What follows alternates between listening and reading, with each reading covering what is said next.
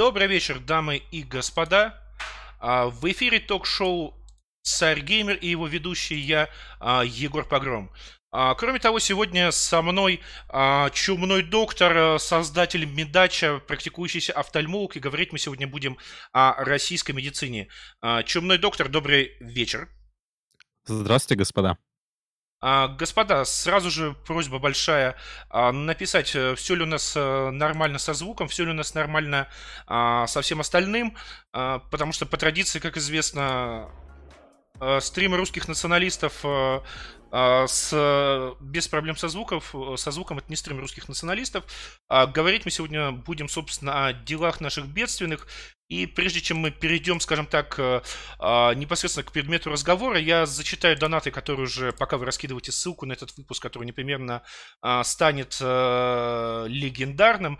А, я зачитаю донаты, которые пришли в эфир. Также замечу, что у нас э, сегодня на экране Theme Hospital, который транслируется в роскошном разрешении аж целых 720, поэтому никаких лагов, по идее, быть не должно. Битрейт здесь всего 4000, то есть это должно идти вообще у всех на любом устройстве, включая калькуляторы, пишущие машинки. А, более того, мы сегодня транслируем на Twitch, э, мы сегодня транслируем на ВКонтакте, их внутренней службы трансляции, а, мы сегодня транслируем на все, что только можно, и местами даже на то, чего нельзя. А, поэтому пока вы раскидываете ссылку, пока у нас собирается наш э, привычный онлайн, я зачитаю донаты, которые пришли до начала эфира. Черный доктор, может быть, что-нибудь по этому поводу скажет. Так вот, э, барону Парольд, к истории насчет бюджетной медицины. Являюсь донором крови и однажды в канун 9 мая на городской станции переливания крови Питера из каждого утюга говорили про великую победу. При этом бахилы заканчивались. Пропал Wi-Fi и, блядь, не было бинтов. А после сдачи крови перемотали руку лейкопластырем. Пиздец. У меня был когнитивный диссонанс. А, дальше. Великий Каракалпак, держи сотку, добрый великан, спасибо.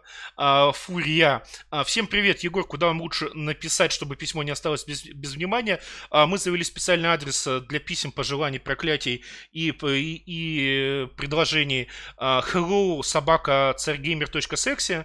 А, соответственно, можете написать туда. И дальше вот огромный-огромный тейк а, в четырех сообщениях от человека, который а, подписался просто точкой. Оба родителя врачи. Могу поделиться их тейками о реальных проблемах медицины в Москве а, жуткая бюрократия. У каждого главврача до пяти зама, вводящие свои, а, до пяти замов, вводящих свои нормативы, дабы показать свою полезность. Издеваются над врачами. Из этой бюрократии вытекает идиотизм с огромной бумажной волокитой. Большую часть времени врач не лечит, а пишет выписки за любую опечатку, за малейшую ошибку в отчетности штрафы. Жуткое уменьшение времени на осмотр 10 минут. Нахождение в больнице в среднем 3 дня. У врачей просто нет времени на качественный осмотр. В частных центрах не лучше, там все строится на разводе пациента на деньги. Даже в самых крутых. Врач получает 10-20%. Постоянно надо менять рецепты, так как импортные препараты а, так как импортных препаратов нет, так как постоянно срываются закупки препаратов и надо их заменять на отечественное говно. Пациенты зарываются оба на врачах. Недавно был вообще трагикомичный случай. Матушка выписала рецепт дорогого препарата, около 4000 рублей бабки. Денег у медучреждения на него не было, все в Москве. А бабка накатала жалобу в прокуратуру, и у, мат, и у матушки вышли из, деньги из зарплаты. А, чтобы купить это лекарство бабки, а, а, зарплата, а, зарплата нормальная до 130 а, тысяч, я так понимаю, но полностью на, со, на, совести, на совести начальства, которое, как не сложно догадаться, весьма необъективно. Часто платят такие деньги только себе. В медучреждениях очень много чурок, которым платят меньше. Разницу руководство берет себе. В одной из больниц был специальный киргиз, который следил за другими врачами. А, соответственно, вопрос, э, чудный доктор, можете ли что-то по этому поводу сказать? Так, а, ну начнем с бумажной волокиты и проблем, а, связанных с этим. Вообще, то есть в государственных медицинских учреждениях, да и, к сожалению, в некоторых частных, еще не добралась туда автоматизация, которая позволяет использовать какие-то нормальные медицинские информационные системы. Медицинская информационная система — это такой главный компьютер, вот как э, показывают во всяких там фильмах про фантастику. То есть э, штука, которая соединяет в себе э, все компьютеры ее и иногда ее устройства разные в больнице и позволяет между собой их э, ну, отправлять данные. И, допустим, по-хорошему от никаких уже бумажек не должно быть. Если больница нормальная, то все это заполняется в течение там 5 минут в регистратуре, у тебя есть карточка пациента цифровая, ты все это там делаешь. Но К сожалению, это далеко не везде, и очень часто врач занят глупой, ненужной ему работой писарем буквально. А в худшем случае это делает не врач, а делает ординатор, который пришел учиться, а в результате этого он попадает в рабство, и вместо того, чтобы смотреть пациентов, он освобождает врача от его работы ненужной и занимается теперь ненужной работой он, потому что он типа здесь учится.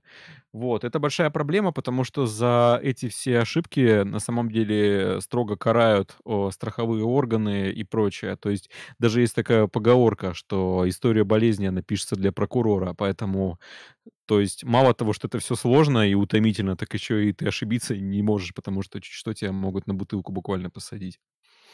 Вот. Э, путь, путь решения этого один — это освобождать врачей от этой дурацкой бюрократии и, и вообще заменять вот это все дело компьютером именно, чтобы был интерфейс простой и прочее. Но, к сожалению, с этим все достаточно сложно, хотя какие-то там они проекты, ну, в смысле, наша власть пытается запустить так называемый цифровой контур, но я про него еще ничего не знаю. А, вот. Хор- э, хорошо, чумный доктор, давайте тогда перейдем к вашим а, заранее подготовленным тейкам, потому что вы, а, насколько я помню, были приглашены к нам на стрим еще несколько месяцев, и вы реально несколько месяцев, вот так сказать, готовили выступление. Ну, а... к сожалению, я скажу, что не так все было идеально, но, допустим, давайте попробуем, вот.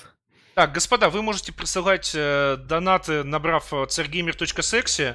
А ваши сообщения будут моментально появляться на экране, а э, разберем, зачитаем их после того, как, собственно, Чумной Доктор э, закончит со своими тейками, чтобы его не прерывать. А, поэтому, Чумной Доктор, прошу, все донаты будут зачи- зачитаны после его тейков. Итак, мы давайте начнем, наверное, с главного тейка. Мы поговорим о системе здравоохранения Советского Союза, э, так называемой системе Симашка, которая сейчас плавно перешла в нашу систему, которая не имеет названия, мы называть ее система здравоохранения РФ. А, она, ее история началась, а, наверное, еще даже в, где-то в 19 веке, когда были какие-то идеи, когда Отто Бисмарк пытался ввести социальное страхование для того, что, потому что по некоторым данным он просто боялся, что рабочие будут бунтовать и решил обеспечить их бесплатной медициной. Вот. А, может быть, как-то мы пришли бы в какой-то похожей системе, если бы не война и революция, но они случились, было 4 года войны, 4 года, э, э, ну, как бы граждан потом гражданской войны, и потом в итоге у нас э, остается просто уничтоженная страна, и есть задача в ней построить массовое здравоохранение. Э, этим занялся э, нарком здравоохранения Николай Семашко, который и создал эту всем нам знакомую систему там, с поликлиниками, диспансеризацией, профилак, профилакториями, санаториями и прочее. То есть мы живем в матрице, которую он создал. Вот. Э, хорошо это или плохо, это отдельный разговор, но в целом для того времени, возможно, это было не так уж и плохо, учитывая те условия, в которых это все происходило, но по сути это был такой, ну не знаю, прям какой-то вархаммеровский проект, когда вот такая огромная бездушная машина государства, которая создает вот эти все огромные центры, которые, в принципе, напоминали даже не индивидуальную работу там земских врачей и прочее, это было, было больше похоже на фабрику, и, собственно, э, задача была, чтобы трудящиеся трудились, вот, а потом люди, воевавшие, воевали дальше. Э, до 70-х годов, в принципе, это работало, а потом постепенно начался спад. Потом, ну, когда она начала уже не справляться своими задачами, когда началось его недофинансирование, и, наконец, в 92 году нет, в 91 году развалился Советский Союз, и после этого эту систему еще начали пытаться кривы в кость перекоси, перевести на рыночные рельсы и открывать, так сказать, медицину заново, потому что а, у нас был декларирован капитализм и рынок, а эта система была рынку так сказать, противопосто противопоставлена. Мало того, она вообще многие заболевания расценивала именно с точки зрения социальных проблем и прочее. Ну, тот же алкоголизм, например, и э, это расценивалось не как психическое заболевание, а как именно э, заболевание, которое, ну, порог общества, который мешает трудящемуся трудиться. То есть вот, поэтому это являлось вот, ну, такой задачей это все ликвидировать. Но как бы я не хочу как бы выглядеть как такой красный патриот и прочее. В целом для своего времени она была достаточно прогрессивна, и многие другие ну, западные страны, в принципе, это смотрели, какие-то элементы, может быть, ее использовали в дальнейшем. Вот. А, конкретно, как бы, тут насваивалась даже еще и специфика самого, само, самого Советского Союза и то, что это было закрытое государство. Но об этом мы поговорим чуть позже, потому что у нас сейчас следующий тейк. Сейчас, секунду. Я посмотрю. А, я поговорю, да, про отличие с, э, с нашей медицины от зарубежной и почему, как бы, ну, мы, мы живем вот в этом мире, наша суверенная российская медицина. Это, опять же, следствие Советского Союза и закрытости общества, и закрытости науки. Естественно, медицина как бы является наукой, и, к сожалению, все те последствия, которые ну, мы знаем, допустим, как э, Лысенковщина и прочее, коснулись и ее, только они, наверное, проявились в том, что мы так и не узнали о понятии доказательной медицины и не узнали э, про то, что уже никаких школ давно нет, и продолжаем э, жить этой реальностью. Может быть, как бы до 50-х годов, когда, в принципе, уровень продолжительной жизни там и лечение больных, оно не сильно отличалось, оно еще прокатывало, но в дальнейшем оно уже... Э, сейчас, секунду, оно, оно уже работать перестало. Почему? Потому что наука пошла дальше, она пошла в сторону доказательности э, за то, что каждый, каждое твое утверждение в медицине, оно должно подтверждаться какими-либо исследованиями, а не просто то есть, заявление эксперта. То есть там есть несколько уровней доказательности, и заявление мнения авторитетного профессора это является самым худшим уровнем доказательности вообще, который может быть. Э, также не забываем про то, что существо, ну, и генетика и подобные вещи считались там э, продажными девками капитализма, поэтому как в то время, когда в США и остальных странах э, производили величайшие открытия, и мы когда начали э, изучать э, развитие заболеваний на куда более глубоком уровне, чем просто там осмотр, то, соответственно, и мы не могли этими плодами воспользоваться. Ну и дальше а то из этого же вытекает то, что в современную Россию также пере, перешло очень много совершенно бессмысленных практик, и поэтому уровень уже науки, особенно среди возрастных врачей, встречается в достаточно большом количестве. Вот та же любовь к гомеопатии, ну, не знаю, к назначению иммуномодуляторов, всех всевозможных этих амиксинов, а, любовь к физиотерапии, у которой нет никакой доказательности и прочее, это все идет из Советского Союза, который, кстати, этими всеми волнами, там, магнитами он очень сильно увлекался. И у меня есть такая версия, что вот эти все ну, шарлатаны, они просто являются такой дальнейшей эволюцией этих взглядов, вот. И я бы на самом деле хотел поговорить в первую очередь об этой проблеме, потому что она мешает нам намного больше, чем там наличие поликлиник и прочее, потому что а, врачи, которые родились э, в а, Черный ну, доктор, можно я на секунду вас перебью? Тут вот как раз пришел донат от Василия Лиострова. А, Лимбика вперед, э, чумной доктор Сила, гомеопа, гомеопат и могила. А, хорошего стрима. Спасибо, Василий. А, господа, не забывайте ставить лайки трансляции на YouTube, если смотрите вас через YouTube. А, и, собственно, присылать донаты, вопросы, комментарии царгеймер.секси. Чумной доктор, прошу дальше. Доктор? Да, одну секунду, сейчас. Да-да, я здесь. А вы, я... вы говорили о шарлатанах. Сейчас, а, секунду, проблемы какие-то у меня со связью, одну секунду. А, так вот, пока чумной доктор э, пытается... Я слышу, все, вот. Да, я просто еще хотел заметить, пока вы пытались исправить связь, что а, здесь периодически а, в Зем Хоспитал доктор-советник, значит, а, советует поставить э, скамейки, я их специально не ставлю, а, потому что я играю не просто в больницу, а в российскую больницу, а, где, пациенты должны стоять на ногах, желательно падать в обморок. А, прошу, чумный доктор, продолжайте. Ну, про шаватанство хочется поговорить, как понимаю, да? Ну, так, а, да, да, конечно же. Про гомеопатию волшебную. Да, ну, скажем так,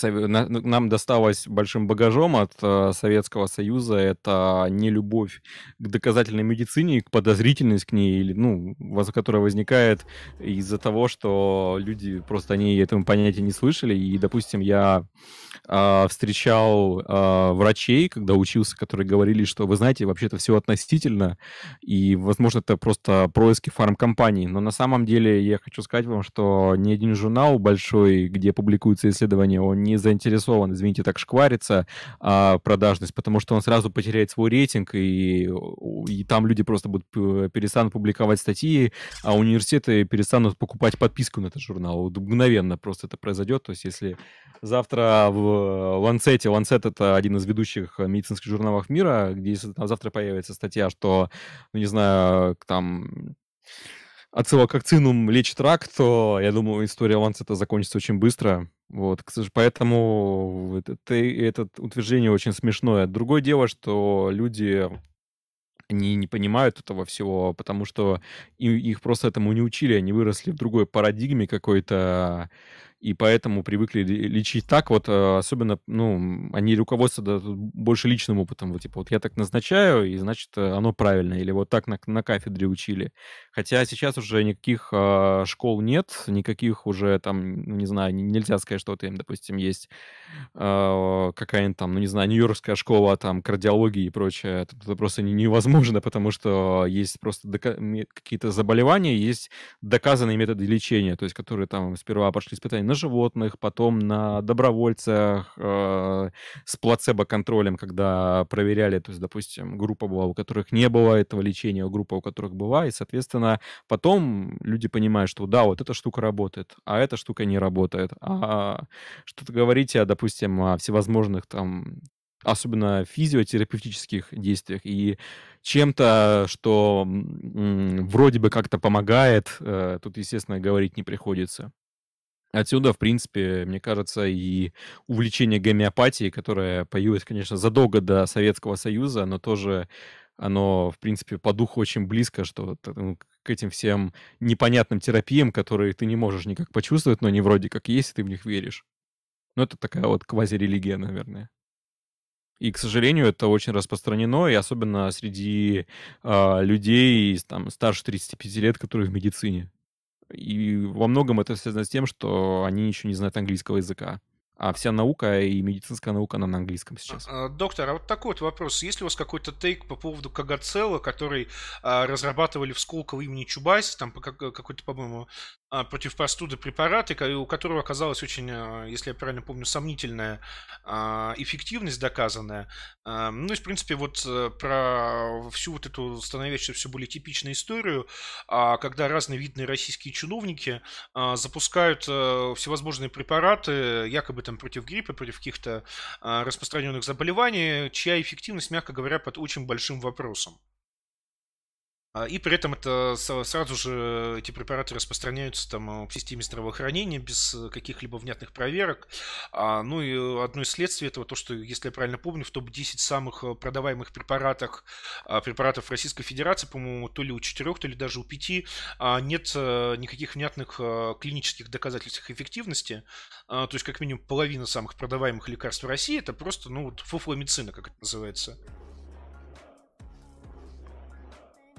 Доктор, да-да, а, я думаю, что все-таки это связано с тем, что у этих компаний, которые этим занимаются, у них есть достаточно большое количество денег, чтобы это продвигать. Если вы обратили внимание, то у всей рекламы гомеопатии, этих всех сомнительных препаратов, там очень крутые актеры играют, крутая графика, не знаю, а я не помню, чтобы когда-то последний раз э, куча там актеров там рекламировала аспирин или какие-нибудь такие вещи, которые, ну, точно работают для своих целей, вот. А, и плюс, а, а, учитывая, что у нас такой уровень коррупции, то, думаю, проплатить эти исследования не составляет вопросов.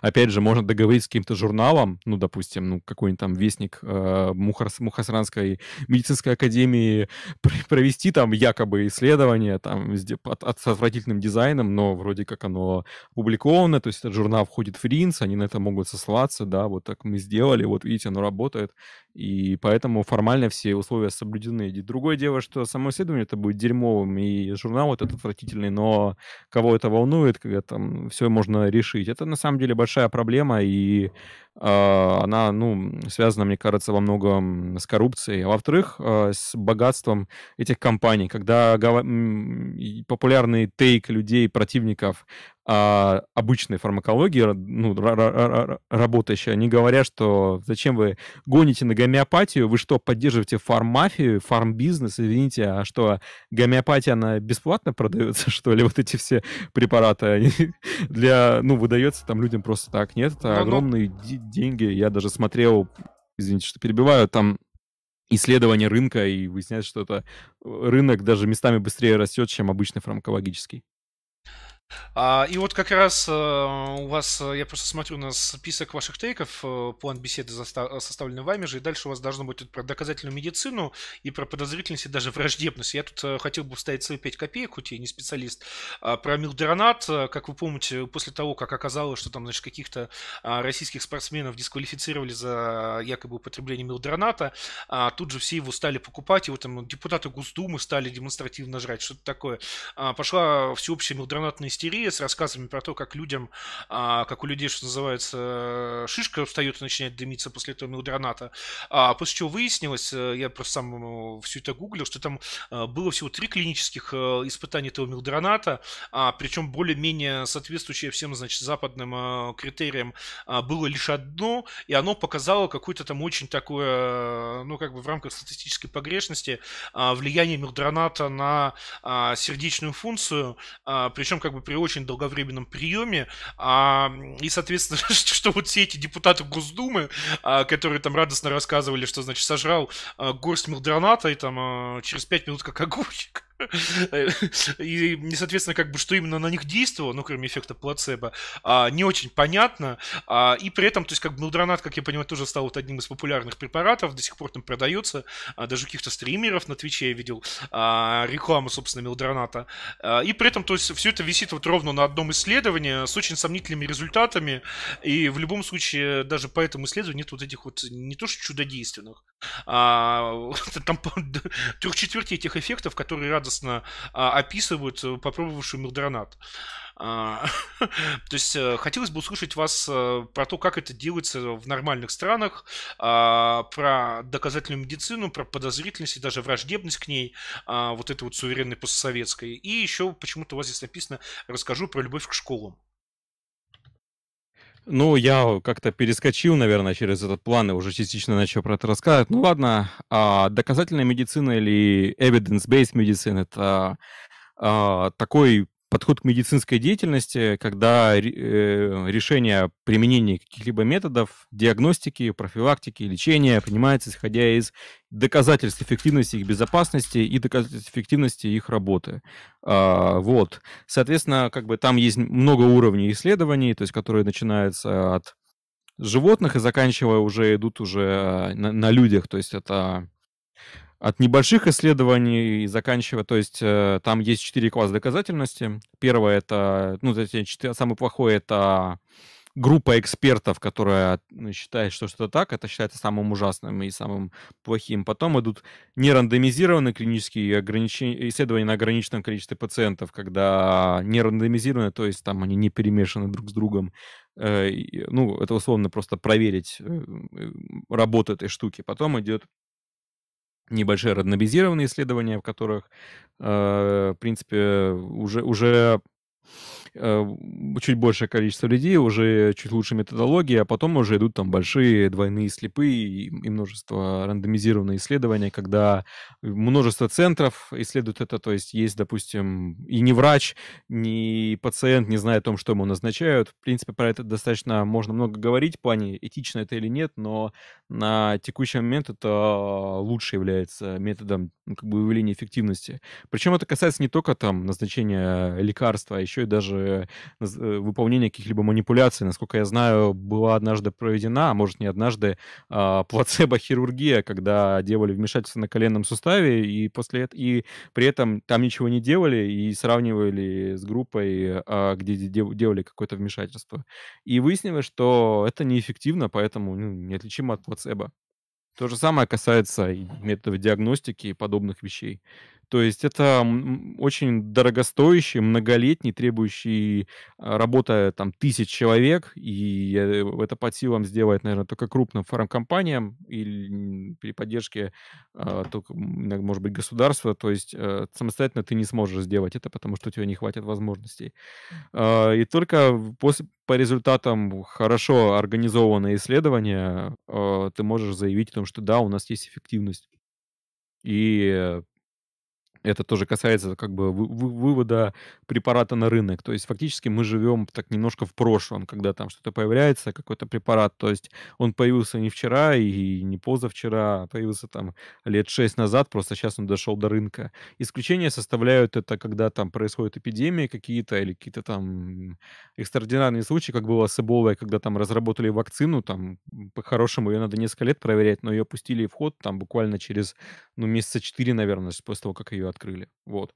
Естественно, ни у, мер... ни, ни у Дроната, ни у астодом, ни подобных фуфломицинов а, ничего подобного проведено не было. Ну, ве- вероятно, какие-то были исследования проведены, просто они не соответствуют а, той методологии, и поэтому они, скажем так, не, невоспроизводимы. Сейчас вообще существует в науке кризис воспроизводимости, но тут э, здесь эти вещи, в принципе, нельзя воспроизвести.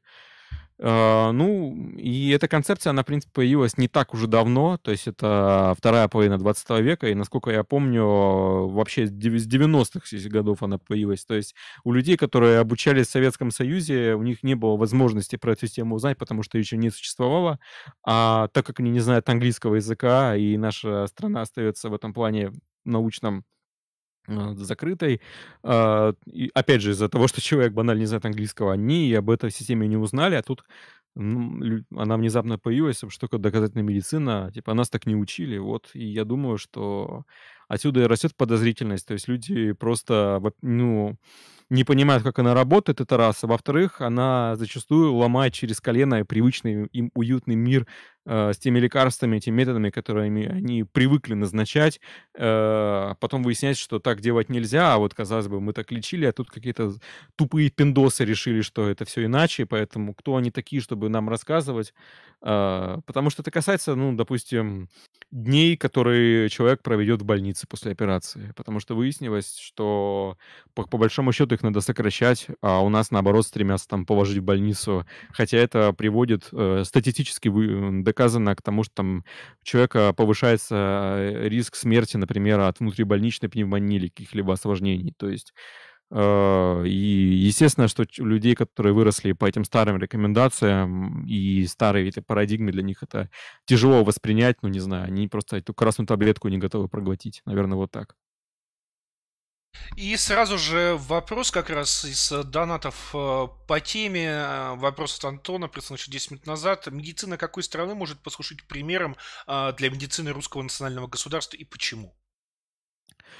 А, есть понятие post-semeshka так называемый, post-semeshka countries. Если это вбить э, в Google Scholar, можно будет посмотреть на примеры ну, стран, таких как страны Варшавского договора, например, там Чехия, Польша, где а, тоже была система близкая к тому, что у нас, и как они смогли перейти э, на этот уровень э, намного более высокий, чем в нашей стране.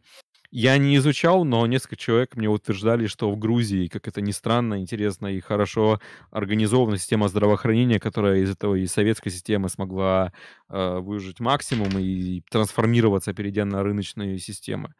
А, в Нью-Йорк Таймс была статья, где сравнивали системы здравоохранения мира, и там э, от США там, до Сингапура, и в процессе было выяснено, что этот самый Германия, не Германия, прошу прощения, а Швейцария и Франция это является топом, на который стоит ориентироваться. Другое дело, что у нас, нам следует, мне кажется, смотреть на страны, которые Варшавского договора, которые сейчас находятся в Евросоюзе. Это, наверное, будет самое ближайшее, на что можно ориентироваться. Там та же Польша, например. Они не являются идеальными, но во всяком случае они, мне кажется, неплохо смогли преодолеть вот это все, что было из нашего наследия в худшем ее, в ее форме. То есть я на самом деле считаю, что здесь нельзя именно так все ломать через колено, и не все прям фатально плохо.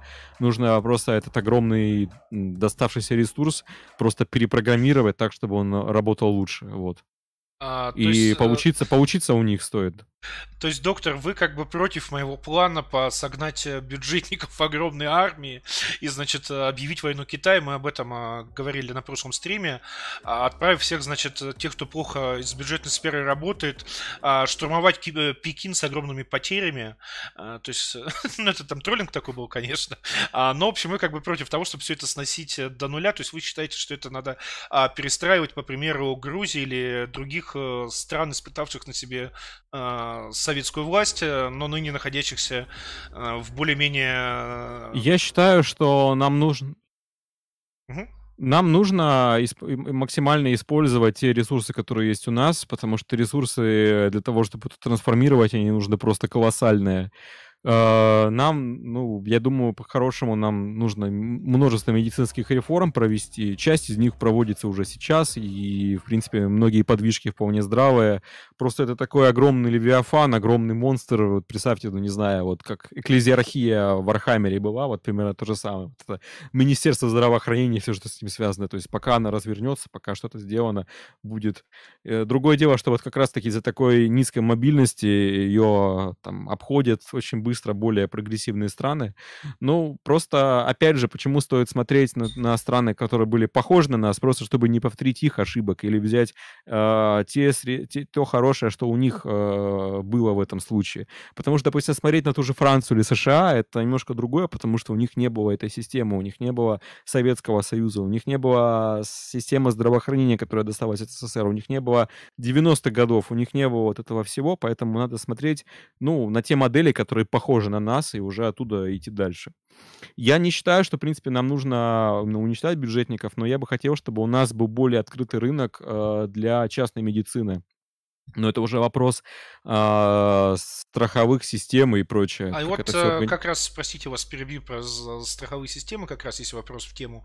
А, во-первых, Алекс Вайтрок, который захостил нас э, на Твиче, большое спасибо, Алекс, а, прислал, так сказать, личное сообщение вам. У вас тоже от сложных вопросов на стриме ебало горит э, чумной проверь ВКонтакт. А во-вторых, собственно, про а, как раз вот про страховые системы. NK. А, как уважаемый русский доктор относится к открытию рынка медицинских услуг для иностранных страховых компаний, а с последующей распродажей ЛПУ и принятия участия в обучении и повышении квалификации врачей, работающих на них. Не знаю, что такое ЛПУ. Ваша тема? А, лечебно-профилактическое учреждение. Вот как раз термин, доставшийся от старой системы. То есть это боль, больница, условно говоря, да. А, так как вы относитесь к открытию рынка медицинских услуг для иностранных страховых компаний? А с последующей распродажей лечебно-профилактических учреждений, то бишь больниц, и принятия участия в обучении и повышении квалификации врачей, работающих на них?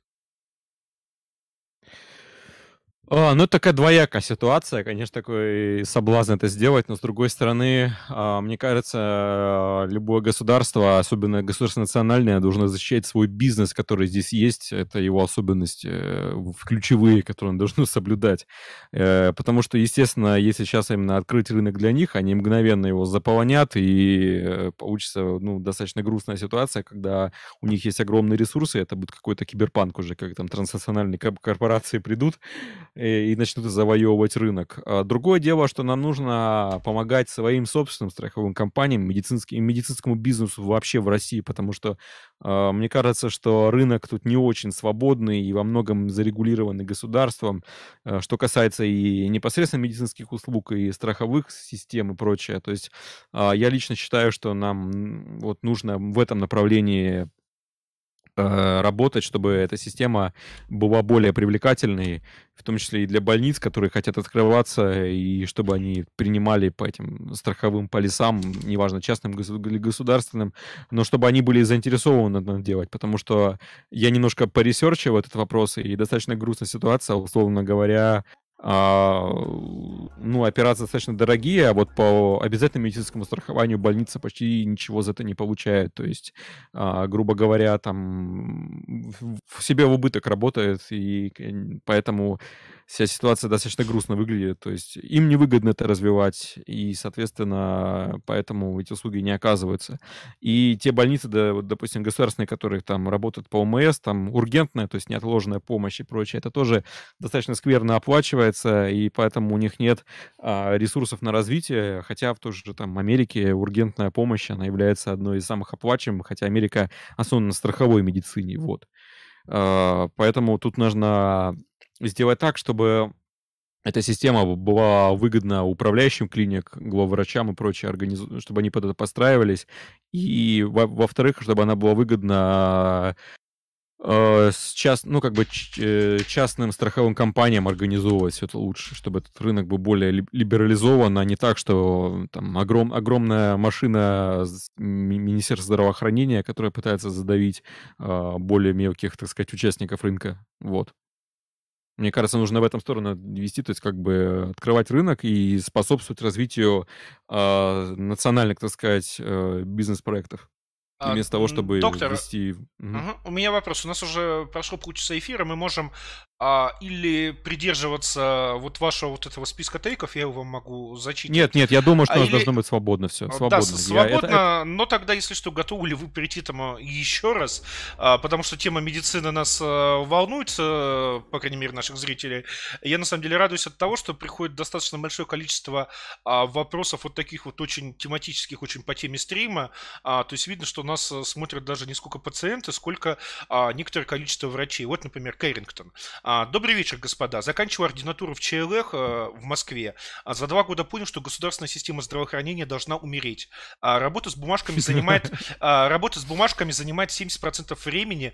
Если хочешь оперировать, будь добр работать по 14 часов в день. Электронная ИБ в 1С ситуацию только усугубила. Горе профессора с корочками из 90-х и двузначным IQ, и двузначным IQ везде. А, вот, кстати, по поводу горя профессоров с корочками из 90-х и двузначными IQ. А, есть ли у вас какой-то тейк по этому поводу? Есть. Э, этот мой, мой тейк заключается в том, что во многом медицина, медицинская наука в России, она была куплена для престижа, чтобы человек был там не просто там заведующим отделением, а чтобы он там, профессор, доктор медицинских наук там и прочее. И хотя это на самом деле у него нет никаких ненормальных ни статей, ни исследований и прочее. И спрашиваю, зачем ему это... Ну, это как, знаете, как карго-культ. Вот не знаю, вот как э, горные академики примерно. Вот тут то же самое, только тут это крайне распространено вот на самом деле. То есть э, по-хорошему вот эти вот люди, они не, должны получать научных званий, это раз. А во-вторых, научное звание и, и практические какие-то достижения, они должны быть все-таки по-разному. То есть э, оно считается как каким-то таким декором, который человек на себя надевает, чтобы казаться более значимым, хотя при этом это девальвирует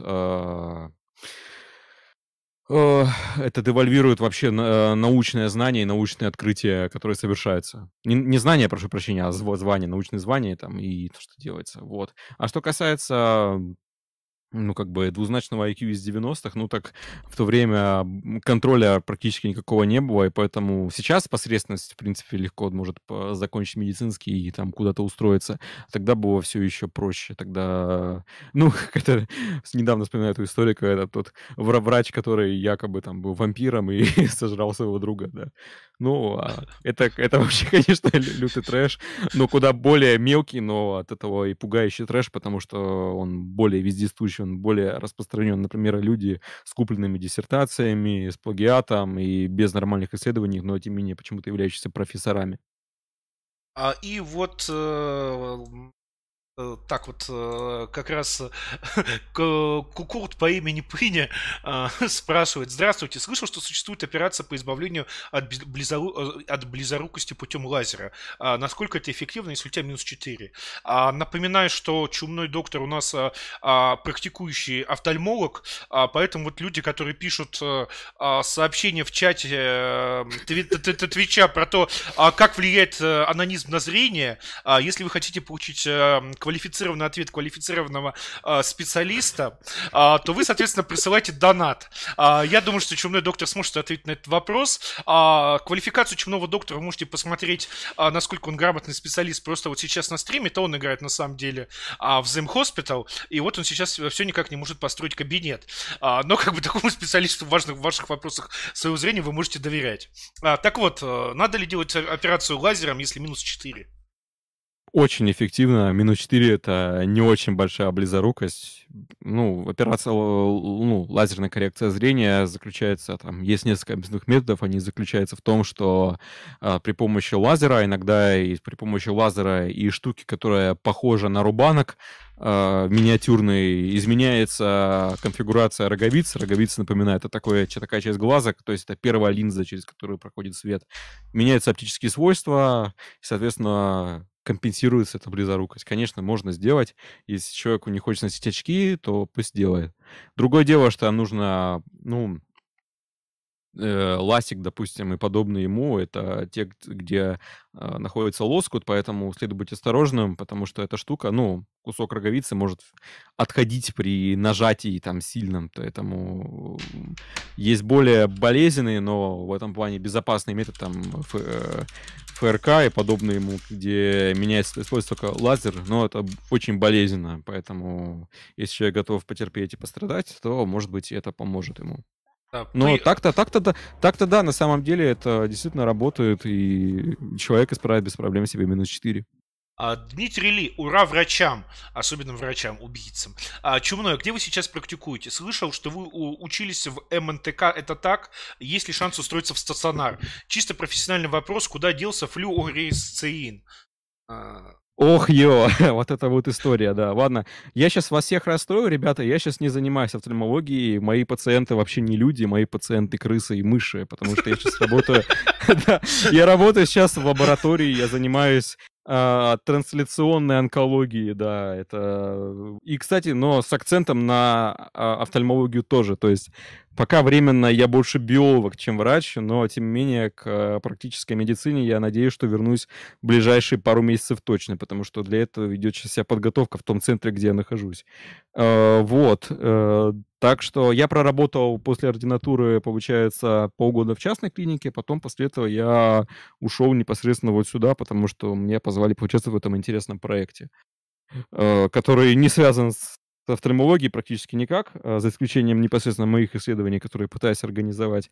Но тем не менее мне очень нравится, вот.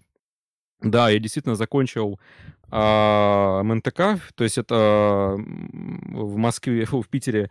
И, к сожалению, на момент моего появления там МНТК стал намного хуже, потому что изменилась власть, и там была так, такой даже раскол между там а, ансиенный режим, который там остался, и новыми людьми.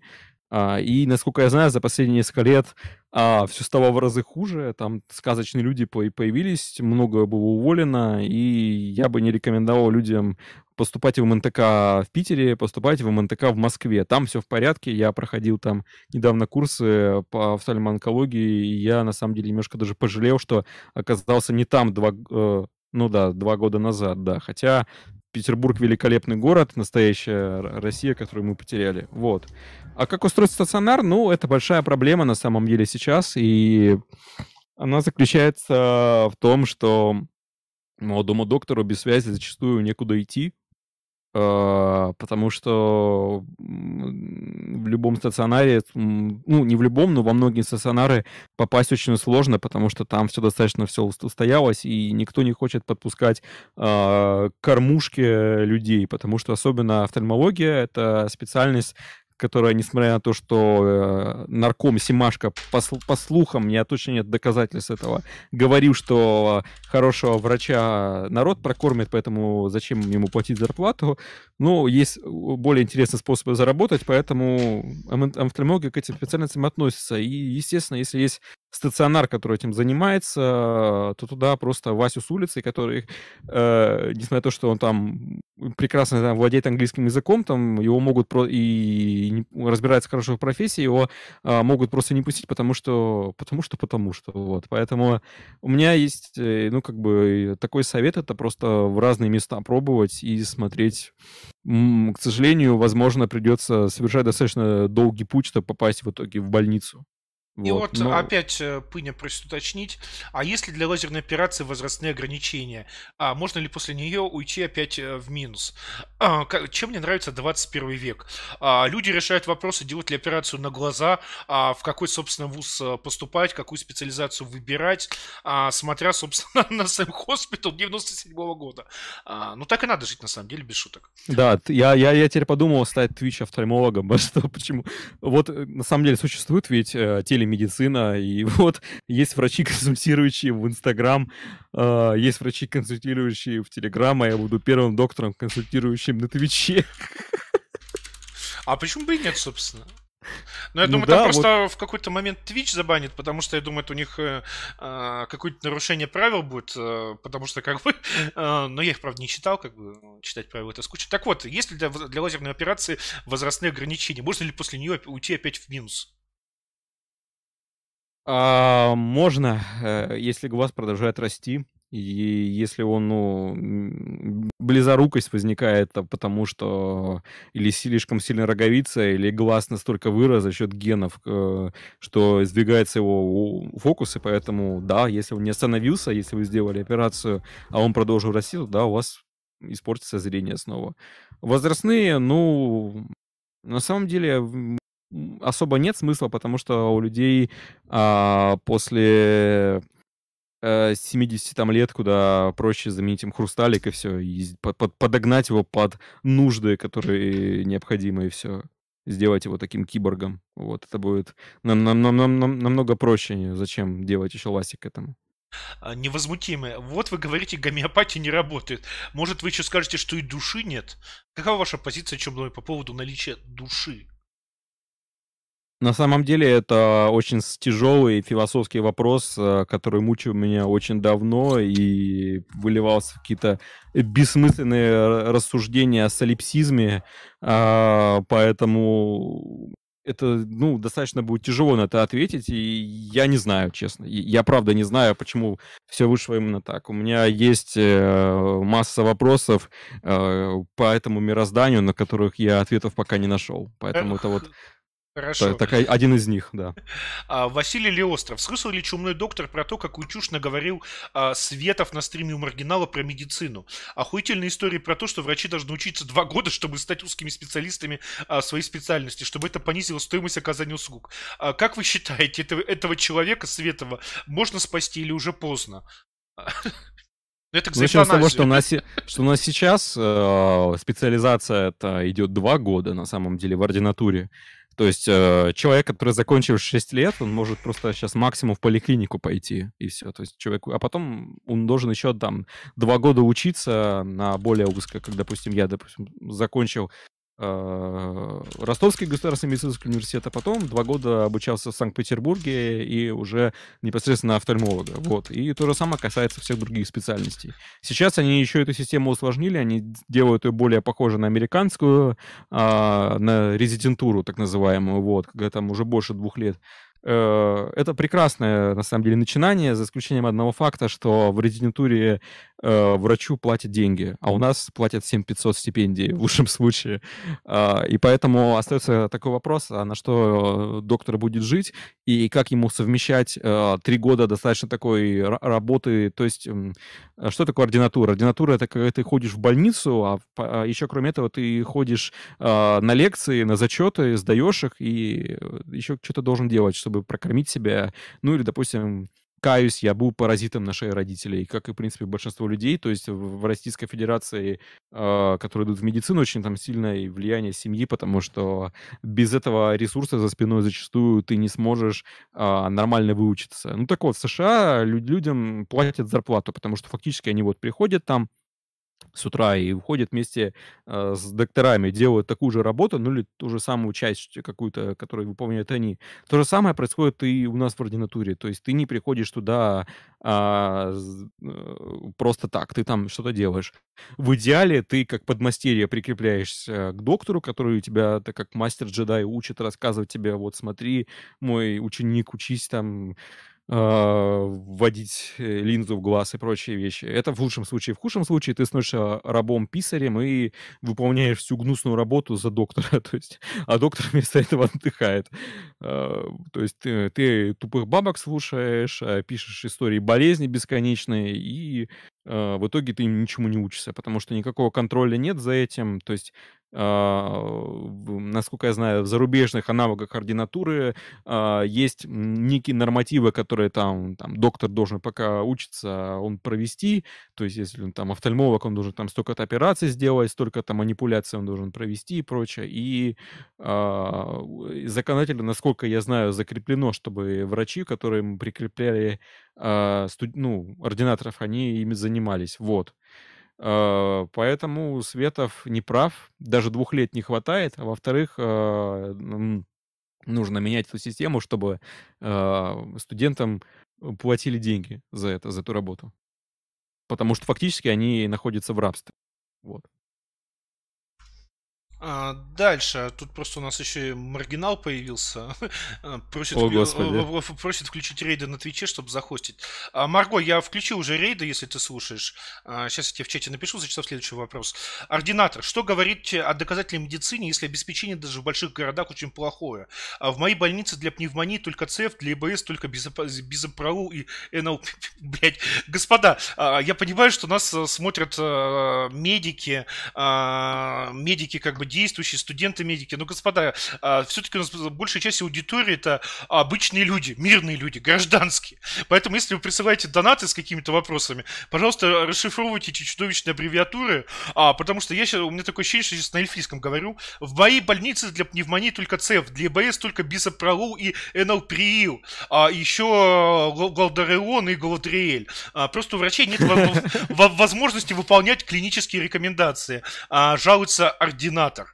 А, дальше. А, ну, тут просто такой вздох, а вот вопрос следующий. Тони Фергюсон. А, приветствую. Что гость скажет об эффективности работы Минздрава РФ за последние 3-5 лет? А, есть положительные подвижки или все плохо? А, по скриптам, господи, Theme Hospital, я играл в нее еще на первом пентиуме во времена Лида Власова. А, здесь мы сталкиваемся, опять же, с тем, что Министерство здравоохранения Российской Федерации это такая огромная машина то есть которая неторопливо, не неповоротливо двигается вперед, вроде бы как вперед. И, соответственно, несмотря на то, что в каких-то больницах не хватает денег, может быть, или э, они могут построить э, какой-нибудь там протонный ускоритель, с помпой его открыть при этом, или какие-то там проводить реформы, э, при этом, естественно, они не будут экономически эффективны, несмотря на вливание огромных денег. То есть это, ну, не знаю, вот как паровой двигатель, вроде он пыхтит, дуется, а в то же время эффективность у него низкая по сравнению там с бензиновым или э, там, допустим, более чем-то чем-то интересным, что изобретут в будущем. А, и тут так, такая же ситуация парадоксальная, то есть где-то наоборот есть э, и квоты, и выделяется огромное количество денег, а где-то вот такая вот задница. Опять же, это, мне кажется, происходит из-за того, что, вероятно, эта больница, она заточенная под ОМС, а ОМС, она не приносит никаких денег, и, соответственно, у больницы нет возможности себя развивать, и возникает такой вот порочный круг, э, как такое патологическое состояние, когда он не может э, себя прокормить, соответственно, в него, ему не дают, ну, как бы квоты денег, и оно поэтому не может себя прокормить, потому что не может оказывать какие-то услуги. Вот, вероятно, это вот оно и есть такой пример очень грустный. Э, что касается эффективности работы Минздрава, то, ну, в целом, да, у нас э, в разы снизилась смертность, и это подтверждает и исследования, и большие, которые там, э, допустим, в 2016 году было опубликовано Э, в журнале The Lancet э, было опубликовано исследование про факторы риска, смертность и заболеваемость в России. И в целом, да, вот даже за последние там 6 лет она снизилась, э, ну, в принципе, по всем показателям. Во многом это касается того, что и общий уровень жизни повысился, и социальная грамотность, и даже то, что люди стали меньше пить алкоголя, чем раньше. И я думаю, в целом мы идем э, к, к хорошему, что все равно больницы развиваются. Вопрос только в том, что распределение средств, мне кажется, это не совсем эффективно. И плюс ко всему э, добавляется коррупция, потому что на государственной медицине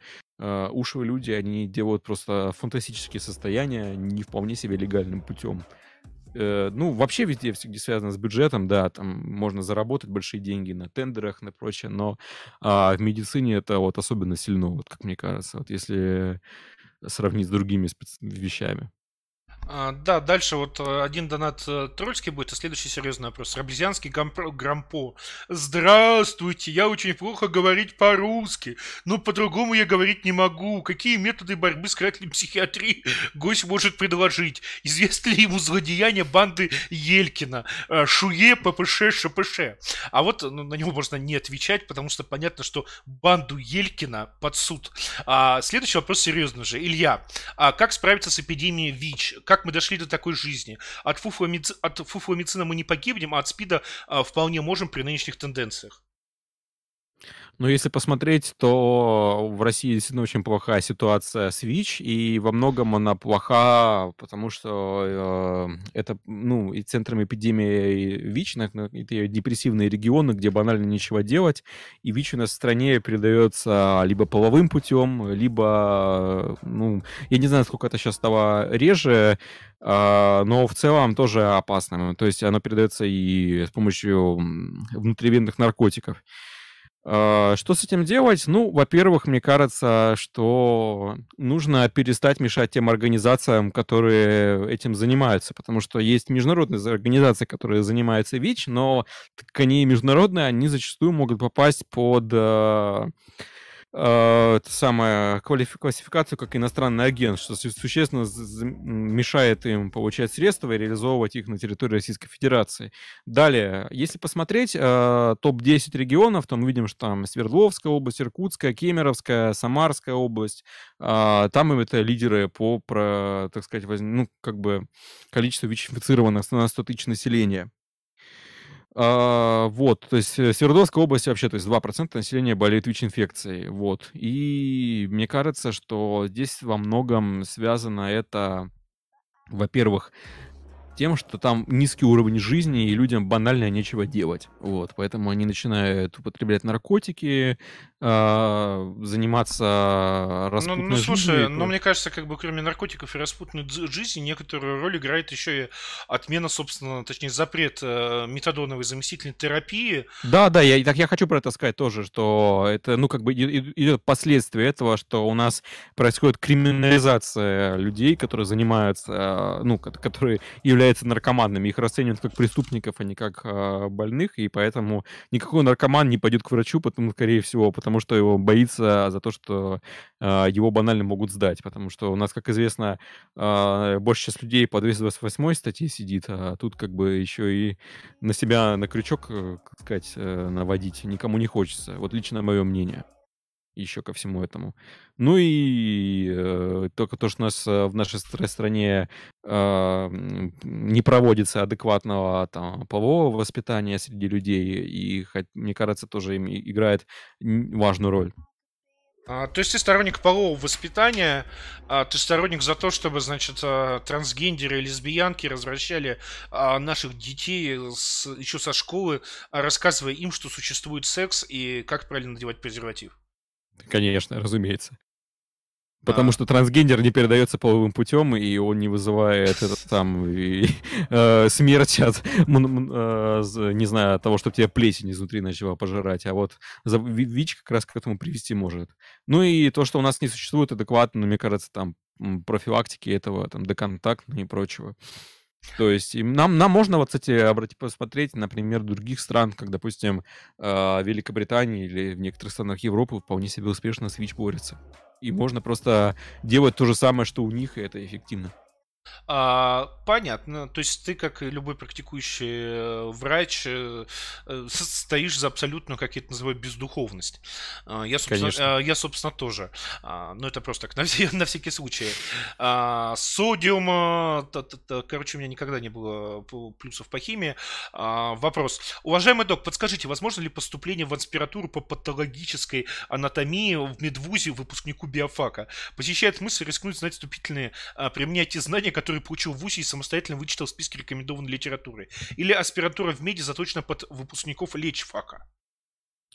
Аспирантура — это заточ... ну, как бы, это занятие наукой, и э, ты туда может поступить человек э, не обязательно с медицинским образованием. И опять же, я, допустим, я планировал оставаться когда в Петербурге, я планировал вообще уйти в нейросайенс, с нейронауки и поступить в аспирантуру в СПБГУ.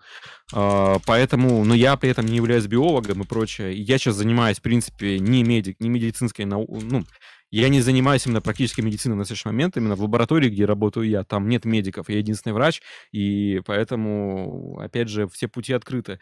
Просто что будет занимать, чем будет заниматься человек, э, ну, получивший аспирантуру по патологической анатомии в этом а, а, будучи биологом, мне кажется, это не совсем то, что ему нужно. Ему нужно смотреть в сторону патологической физиологии, потому что патологоанатом — это человек, который смотрит э, в микроскоп э, на сиськи, то есть он смотрит на, э, на образцы э, молочной железы для того, чтобы понять, если там у него, э, у, у, у этой молочной железы какие-то признаки злокачественного новообразования. Вот что делает патологоанатом. Люди думают, что он стоит и кромсает трупы, но это на самом деле э, мизерная часть чем он занимается. И просто это все-таки уже клиническая наука непосредственно. А если он хочет изучать именно а, вот эту черную медицинскую магию, вот это темное искусство, как развивается болезнь, то ему нужно идти в патологическую физиологию. И это как раз будет то, что ему нужно. А, да, дальше небольшой ответ, э, небольшой такой, так сказать, вопрос и ответ мой, а чтобы доктор э, чуть-чуть передохнул. Нацмин спрашивает, почему Twitch? А, господа, я специально, собственно, вот э, Theme Hospital подготовил для сегодня, а так как Theme Hospital вышел в 97 году, а, то как-то странно его транслировать в 4К, хотя теоретически это можно. А, и так как, собственно, у нас сегодня стрим на 720 разрешения, а, то мы решили, как старые добрые времена, раскидать его по всем платформам. А, то есть он транслируется не только в Twitch и YouTube, он транслируется еще и через а, систему трансляции ВКонтакта. Привет э, всем, кто нас э, смотрит ВКонтакте. А, присылайте свои вопросы, набрав царгеймер.секс и, собственно, посмотреть а, на результат. Если результат будет хороший, если аудитория у нас будет а, больше, чем вот а, у типичных стримов в 4К на YouTube, то, может быть, мы, скажем так, прислушаемся к народным мольбам и начнем вместо 4К делать, ну, собственно, Full HD стримы, но зато с раскидыванием по всем платформам. Но возвращаемся а, к вопросам, собственно, к чумному доктору. Напоминаю, что а, вопросы можно и нужно присылать, набрав а, царьгеймер.секси. Большая просьба не присылать, э, хоть э, чумной доктор офтальмолог, большого количества таких личных вопросов. Делать ли вам операцию на глаза, или лучше глаза выколоть, или что-нибудь такое. Потому что я просто какой-то, если их будет много, я просто их реально перестану зачитывать.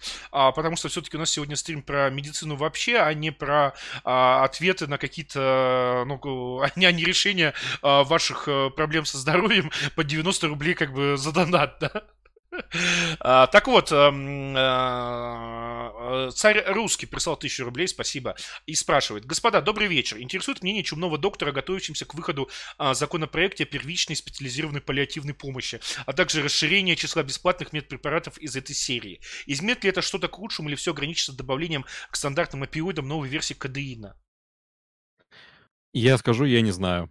Это вообще ничего не знаю про этот проект, но если все станет э, лучше с паллиативной помощью в России, это будет просто прекрасно. Насколько я знаю, что не так давно, слава богу, стали декриминализировать э, препараты, вот эти, которые назначали раковым больным, которые от боли буквально умирали э, и выпрыгивали из окна. И э, насколько я знаю, что сейчас уже от, от этой фигни стали отказываться и наконец-таки упросили им жизнь. И если упростят им жизнь, точнее позволит им существовать намного более комфортно, то я только за. Потому что, ну, напомню слушателям, паллиативная помощь, это когда ты, в принципе, не можешь а, помочь человеку, но ты облегчаешь ему существование. Вот. А, дальше... Я не знаю, чем что там делают, но пусть дай, дай бог, если будет все хорошо. А, следующий а, большой вопрос. Хоп, навиоп. Привет, доктор. Назовите три наиболее необходимые, на ваш взгляд, реформы в системе здравоохранения, которые нужно сделать в первую очередь. А, в первую очередь нам необходимо перейти от участковых терапевтов, которые достались нам от системы Симашка, и ненужных специальностей, сидящих в поликлиниках, а, непосредственно к той модели, которая существует на Западе, когда есть врач общей практики, он же он же генералист, который занимается этим, и а, который э, решает большинство вопросов, а, на, а, с которыми поступают пациенты. И у нас же, допустим, человек приходит к поликлинику, к терапевту, а терапевт его отправляет дальше к другим врачам. И, опять же, это просто является полной глупостью, потому что терапевт выступает диспетчером, а те врачи, которые сидят, они на самом деле специалисты только лишь наполовину, а, потому что, допустим, не оперирующего уролога в принципе быть не может, а вот в поликлинике такой чувачок будет сидеть, вот. И это все вот как бы, э, вот, ну, а, низкий приоритет у первичного звена, вот эти вот первые врачи, которые которому вы приходите, и приоритет специалистов, это как раз э, перекос, оставший нам от советской системы. Вот нам нужно что-нибудь с этим сделать. Уже сейчас э, появляется специалитет э, по врачу общей практики, то есть такой булгаковский доктор, который э, может все и даже больше принципе, и терапевт этим занимается, только врач общей практики по-хорошему учится на это несколько лет, а терапевт, в принципе, доступен из коробки, то есть э, из закончив медицинский университет. Вот. Э, нужно, мне кажется, в эту сторону смотреть и как-то эту модель улучшать и делать ее более эффективной э, в плане того, что, может быть, будет меньше специалистов, ну, будет меньше футболивания и больше, так сказать, врачи будут заниматься семейной медициной. Вот, когда у них будут сразу все члены семьи, они могут им им оказать помощь. Это вот первый шаг. Второе, мне кажется, нам необходимо существенно проработать медицинское образование в России. Да.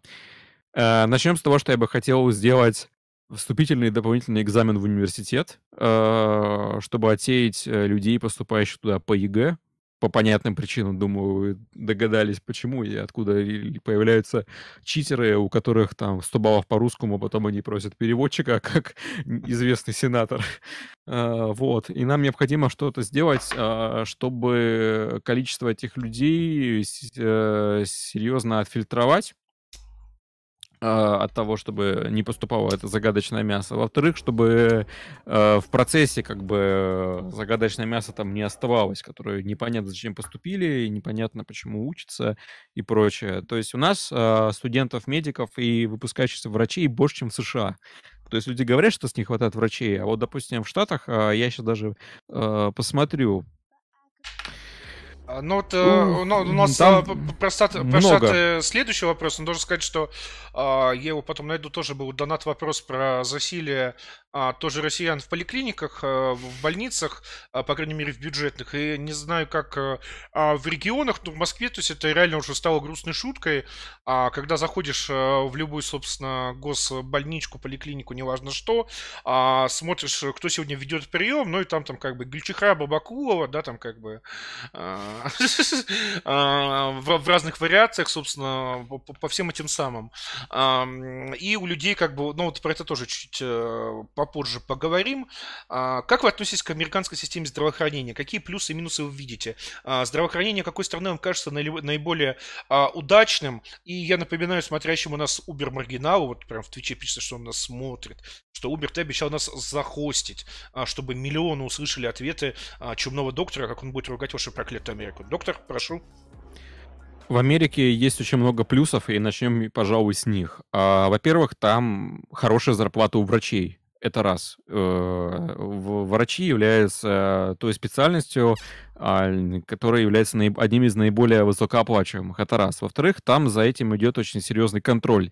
А чтобы стать доктором в Америке, неважно, закончил ты американский вуз э, или ты закончил вуз российский, тебе нужно сдать одинаковый экзамен. Называется он United States а, Medical Licensing Exam. Это экзамен по, по всем дисциплинам, которые ты поизучал в университете, и фактически ты, пока к нему готовишься, ты повторяешь там от э, азов биохимии, заканчивая там пульмонологией. Вот. И в, в Америке это вообще целая индустрия, множество компаний организуют э, создание литературы, посвященной USMLE, допустим, Каплан и подобные. Э, вот, э, там, там туда же выходят платные лекции. Вот, допустим, я сейчас сижу на YouTube, и мне периодически высвечивается Lecturio. Lecturio, я не знаю, что это, но, как понимаю, это курсы подготовки будущих э, врачей, ну, точнее, которые хотят этот экзамен сдать. А, вот, и, соответственно, он очень сложный, ни о какой коррупции там и, в принципе, говорить невозможно, то есть э, ты не можешь, как у нас говорят, э, зарядить за, за экзамен, да, а, поэтому э, там все в этом плане честно. Во-вторых, он, мне кажется, позволяет доктору неплохо так повторить все, что он изучал за прошлые годы. А, а, в Америке ведется прекрасная статистика всего и вся. Они чрезвычайно заинтересованы в эффективности бизнеса, и, соответственно, медицина там это тоже бизнес, и поэтому они заинтересованы, чтобы там все работало хорошо. Поэтому они за всем очень тщательно следят, собирают прекрасную статистику, выпускают статьи и а, эти данные потом можно использовать всем, потому что, в принципе, мы ничем особым не отличаемся от американцев, не, не читая от афроамериканцев или там латино, потому что у них действительно какие-то могут быть специфические отличия числе заболеваний, но в основном все примерно будет то же самое. Можете смело читать американские кейс-репорты, но это эти э, э, клинические случаи, или там статьи с исследованием чего-то. И во многом это обусловлено прекрасной статистикой, которую они ведут. Э, в В-четвертых, это в Америке э, все очень хорошо с образованием в плане э, того, как оно преподносится, и именно медицинская и с наукой, потому что там же расположено большинство самых э, престижных журналов, которые есть в медицине. То есть э, где ты публикуешь статьи, свои исследования и, соответственно, заявляешь научному миру, что ты существуешь, потому что пока ты там заслуженный там э, с, э, джедай всей медицины России, об этом никто не узнает за рубежом, потому что тебя знают максимум на кафедре, даже если там ее отец-основатель. Вот. А, тут такое не прокатывает, там ученых э, строго следят за их цитируемостью, за их публикациями, и также в Америке э, с уже наукой все достаточно тоже хорошо, потому что ее не пускают, ну, ну именно в официальную медицину. Там есть понятие, э, такой комитет FDA, это Food and Drug Administration, который банально может а, ваше лекарство запороть. Это тоже очень спорная вещь, там, э, я помню, на форумах были дискуссии о том, что да, там тоже есть коррупция и прочее. Я, к сожалению, про это ничего не знаю, но мне кажется, что наличие такого органа, который вот скажет, нет, вот этого дерьмо, а мы вот это не пустим, потому что оно не проходит проходит достаточное количество исследований, у него нет доказательств э, функционала, поэтому мы не будем э, это пускать. И опять же, из этого выходит то, что вся медицина заточена на эффективность, э, потому что страховые компании в этом заинтересованы, медицинский бизнес в этом заинтересован, пациенты в этом заинтересованы. И поэтому, когда там что-то открывается новое, допустим, выясняется, что там пациенту нужно лежать там не неделю, там, а 4 дня, и по всем параметрам это будет более эффективно, они это примут. Вот это, мне кажется, вот замечательные вещи. А, ну и не считая того, что там США это во многом двигатель науки и прогресса, там огромное количество есть э, производств, компаний, которые там чем, чем, чем только не занимаются, э, там вот лабораторного оборудования и заканчивая, ну, не знаю, хирургическими инструментами какими-то там, это обеспечивает тоже этой медицине достаточно, то есть э, э, сильную сторону. Минусами, мне кажется, является очень странная система страховок, которая там есть. И она я на самом деле в ней плоховато разбираюсь, если честно, но насколько я слышал, многие вещи там чрезмерно дорогие, и поэтому ты можешь столкнуться с тем, что тебе никакой помощи не, не окажется, и эти шутки, что там тебя откачивает парамедик, и тебе э, при этом просит напомнить но, это номер кредитки, это на самом деле лишь наполовину шутка. То есть, э, с одной стороны, да, у нас есть а, вот э, так, такая замечательная медицина, когда у врача куча денег и есть куча денег на исследование, куча денег на больницу, на обеспечение, а с другой стороны а, за все нужно платить. И мне кажется, золотой баланс это каким-то образом подвести население через множество провайдеров этих страховых услуг, чтобы это не было прям супер затратно, но в то же время ну, именно не уничтожало их бюджет даже. Пусть это будет затратно, но чтобы это именно не уничтожало их бюджет. И в то же время, чтобы это обеспечивать эту систему. Потому что медицина не может быть бесплатной а, не только потому, что врачу хочется кушать, а потому что это очень дорогая вещь. Если брать даже банальные расходники на операцию или на какие-то другие вещи, они стоят очень больших денег, а, потому что их сложно производить, потому что они требуют каких-то дополнительных ресурсов и прочее. А, и начиная каких-то реагентов а, для лаборатории и заканчивая шовным материалом. И я не говорю уже там про томографы, которые там десятки миллионов стоят и прочее.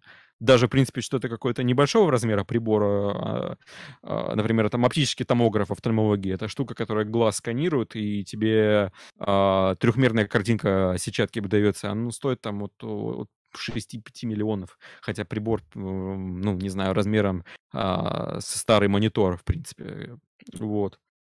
А, Ну, ну, и вот у нас тут... и, ага. Мгм. Я просто закончу, и как бы хочется, не, не хочется говорить там, типа, рыночек порешает, рыночек должен порешать так, чтобы у нас э, не образовалось, эти, как э, в трейлере Киберпанка, вооруженные э, представители Trauma Team, э, или как в мемах про этого, про Uncap Смайли, типа Mac Ambulance, но в то же время, чтобы это не скатывалось э, в социализм в том плане, потом, который бы приводил к тому, что доктор будет нищенствовать, то есть э, здравоохранение будет э, доступны для всех, но в то же время пострадавшим здесь будет врач, который будет обездоленный, а сама медицина будет отвратительного качества. Вот. Нужно, мне кажется, искать эту золотую середину, и мне кажется, здесь рынок должен работать в сторону, в сторону удешевления этих услуг и распространенности. И это, мне кажется, можно достичь только свободным рынком, чего у нас пока в России, к сожалению, нет. И вот сейчас будет сразу три вопроса от э, разных людей про медицинское образование. А, но, господа, отметьте, как вот э, а, даже, скажем так, э, общение с практикующим врачом а, про то, как все нам в России обустроить, неизбежно скатывается к такому, как бы сказать, либертарианству, да, к тому, что в значительной степени нормальной медицине мешает вот нынешнее безумное государственное регулирование. А, при том, что ненормальной медицине оно не мешает. А, спросите гомеопатов. Так вот, э, сразу три вопроса по теме медицинского образования. А, первый. Какие основные проблемы, док, вы видите в нашей системе медицинского образования? А, можете перечислить. Второй. Эпидемиолог ОЗЗшник. Учусь в первом меди. Степуха за 6 лет обучения никогда не превышала 3000 рублей в месяц. Приход, приходится работать, но, э, преподы против, чтобы студенты работали даже по специальности. И третий вопрос. Юный биохимик. Учусь а, в втором меди в МСК на факультете медбиохимия. Расскажите, реально получать неплохие деньги, работая в лаборатории, или лучше уходить а, в поликлинику? А, ну, я думаю, надо начать с первого или с последнего. А, давайте начнем с последнего вопроса. Действительно, в лаборатории можно получать неплохие деньги. Ну, и, в принципе, есть такой некий стереотип. Сейчас, секунду. А, это самое, есть такой некий стереотип, что вот там ученый там живет на 5000 рублей. Это не совсем так, не совсем, потому что действительно такие ставки есть, но не обязательно, что они есть везде. То есть, допустим, я сейчас научный сотрудник, и я считаю, что те 30 с лишним тысяч, которые я получаю за эту работу, это, в принципе, для моего опыта и моей должности это вполне себе нормально.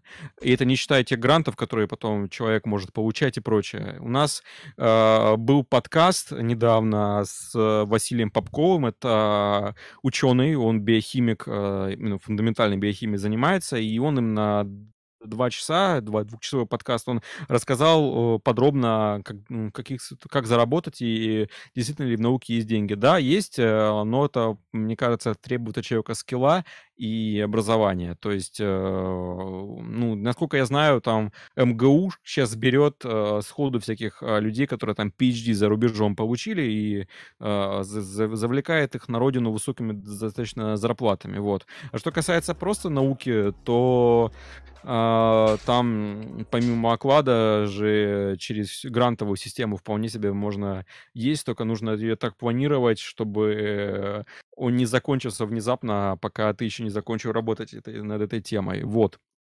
Поэтому, да, действительно, в науке, наука в России, в принципе, э, ну, Да не то, что в принципе она существует, и я думаю, что у нее э, сейчас э, достаточно неплохое будущее, все стало намного лучше, и приходит очень много светлых голов, и я думаю, что она вернет себе свой престиж.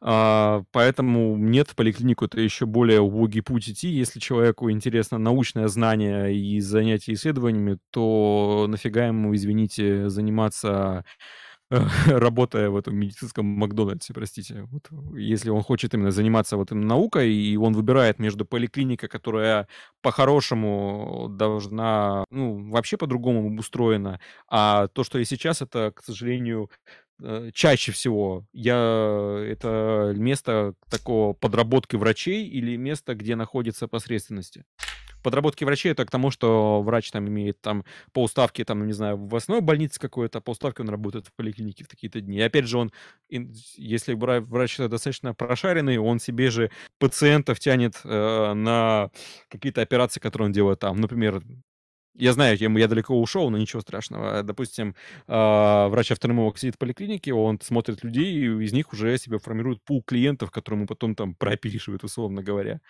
А, вот. Так что, если человеку это не нравится изначально, то не нужно себя мучить, не надо идти. Нужно идти в аспирантуру, нужно идти в лаборатории и пробовать смотреть.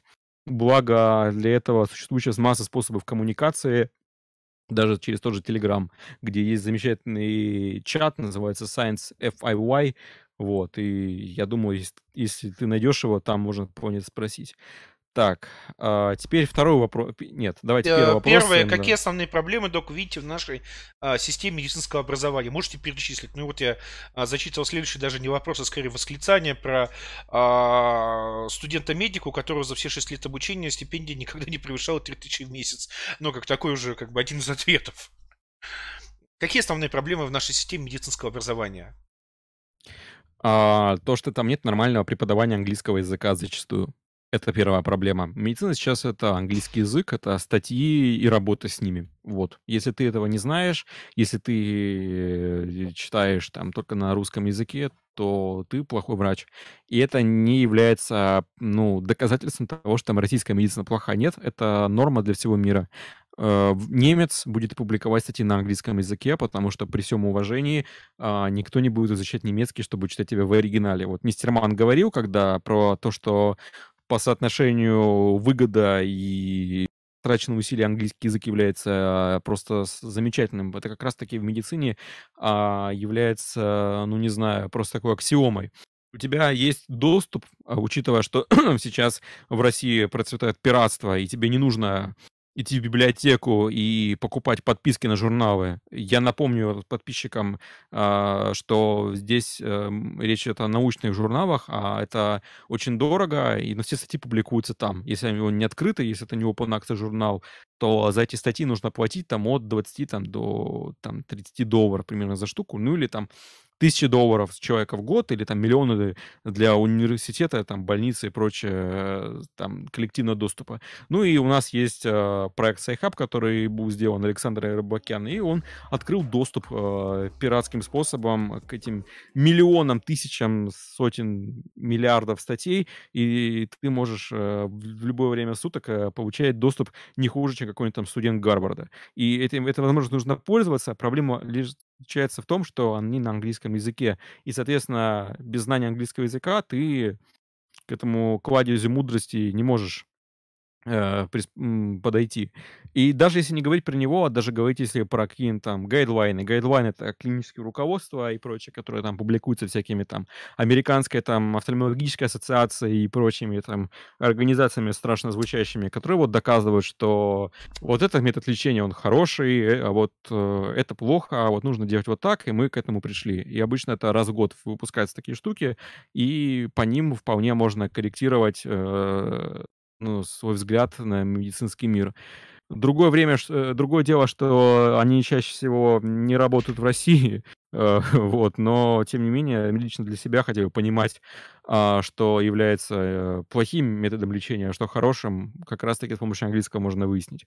И в, в медиа нормально его не преподают. Есть, конечно, отдельные там какие-то там сообщества и прочее, где люди там помогают друг другу, но вот системно, чтобы не было такого ну, во всяком случае, я не знаю, может быть, такое есть. Но опять же, это единичные случаи, и до сих пор при поступлении там человек там может выбрать какой там язык по выбору, английский, французский, немецкий. Я бы вообще нафиг все это убрал, оставил только английский его, потому что он жизни необходим. Далее. А, далее я хотел а? поблагодарить Twitch Боярина, как я понимаю, это Маргот 100, а, который прислал донат через DonatPay биткоинами в размере 6 тысяч рублей. Сообщает, что 10% с его комиссия. Это, по-моему, у нас первый биткоин-донат во время стрима. Большое спасибо, Twitch Боярины, по вашему никнейму. Намек на то, что надо почаще делать э, трансляцию на Твиче, я, так сказать, понял и услышал.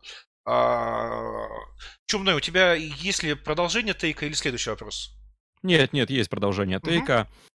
Ну, собственно, это дальше идет то, о чем писал Фунт, э, то, что в России нет студенчества, что это аморфная масса людей, которые занимаются непонятно чем, они как друг другу не связаны, хотя во всем мире студенчество такой э, творческий революционный класс, там двигатель прогресса и всех изменений в обществе. У нас это КВН и прочее. Ну, думаю, объяснять особо не надо, почему это плохо.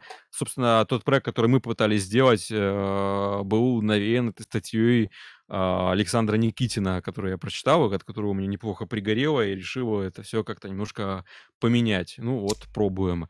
А, но а, я думаю, это вообще тема отдельного разговора, почему студенчество такое, оно потому что не, касается не только медицинского образования, а образования в России вообще. Поэтому Дальше третья проблема — это устаревающие знания и наличие вот этих динозавров трилобитов, которые существуют на кафедрах, которые учат устаревшими концепциями, или хуже того, они сами их придумывают. То есть э, я напоминаю, что в России существует такое явление, когда есть кафедра какая-то, где есть собственный мани-мирок, э, где существуют свои собственные правила, и студенты, которые туда попадают, они под эти правила подстраиваются. Ну, не знаю, это вот как ты в другой мир попадаешь, в другое измерение, со своими а, законами физики, физиками и э, боже мой, своими законами физики, и ты должен под них подстраиваться, или ты просто получишь на экзамене и все. Ну, я думаю, у каждого были примеры, кто слушает нас, э, и это абсолютное зло, это просто нужно искоренять. Дальше это то, что устаревшие знания, медицина, она развивается чрезвычайно быстрыми темпами. Там то, что было 5 лет назад, зачастую уже устарело, а то, что было 30 лет назад, это уже опасно для жизни. И когда человеку дают учебник в библиотеке там 80-х или 70-х годов, это, извините, просто позорище. Так нельзя. А, и хуже того, что люди, которые преподают по этим учебникам, они не видят в этом никакой проблемы. То есть а, людей не приучают к хорошему изначально, они поддерживают этот дурной вкус, и мы получаем на выходе а, полупосредственности, которые, которых это все, в принципе, и устраивает. Вот. А... Дальше ну, даже идет эта низкая мотивация преподавателей, а, которые при этом, ну, ну, там есть два, в медицинском университете есть два типа преподавателей.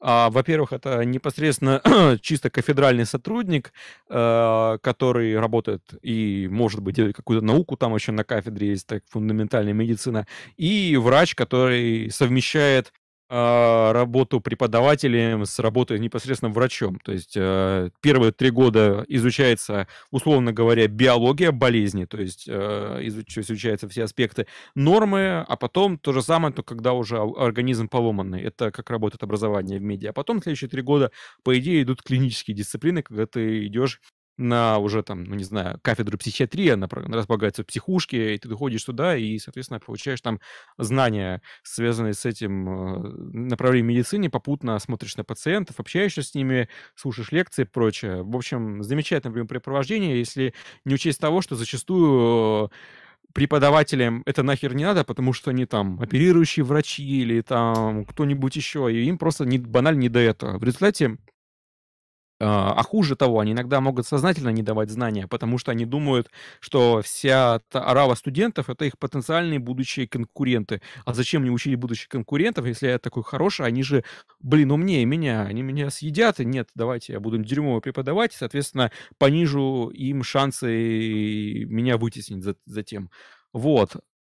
И чаще всего они заменяют себя рабом, который является ординатором, который там проходит ординатуру, который вместо них э, читает э, преподавателям, ну, ведет занятия и прочее или ведет это все спустя рукава. Там приходит, типа, ну что, учили? Да, ну все, до свидания. То есть э, люди там шутят, что третий курс меда — это какой-то Warhammer с и а вот, поле а, битвы. Простите, перебью как раз вот донат в тему. Угу. От Роккиллера 92 у нас в ЦГБ один терапевт угробил пациента, потому что перепутал воспаление легких с ангиной. Ну, просто... Ну, это грустно, это грустно, если перепутал воспаление легких с ангиной. Да, то есть, ну, вот просто к вопросу как раз про а, вот это вот а, качество обучения. А, прекрасный. А, и еще, кстати, тебе пришла благодарность. Циана бр- б- э, циан боргидрит натрия 666, а, который вот чуть ранее спрашивал. Спасибо. А, действительно, фундаментальный подфиз будет более разумно вкатиться. Успехов вам и Егору. In the name of hidden dark arts of medicine, I'll make this donation to the Громпо.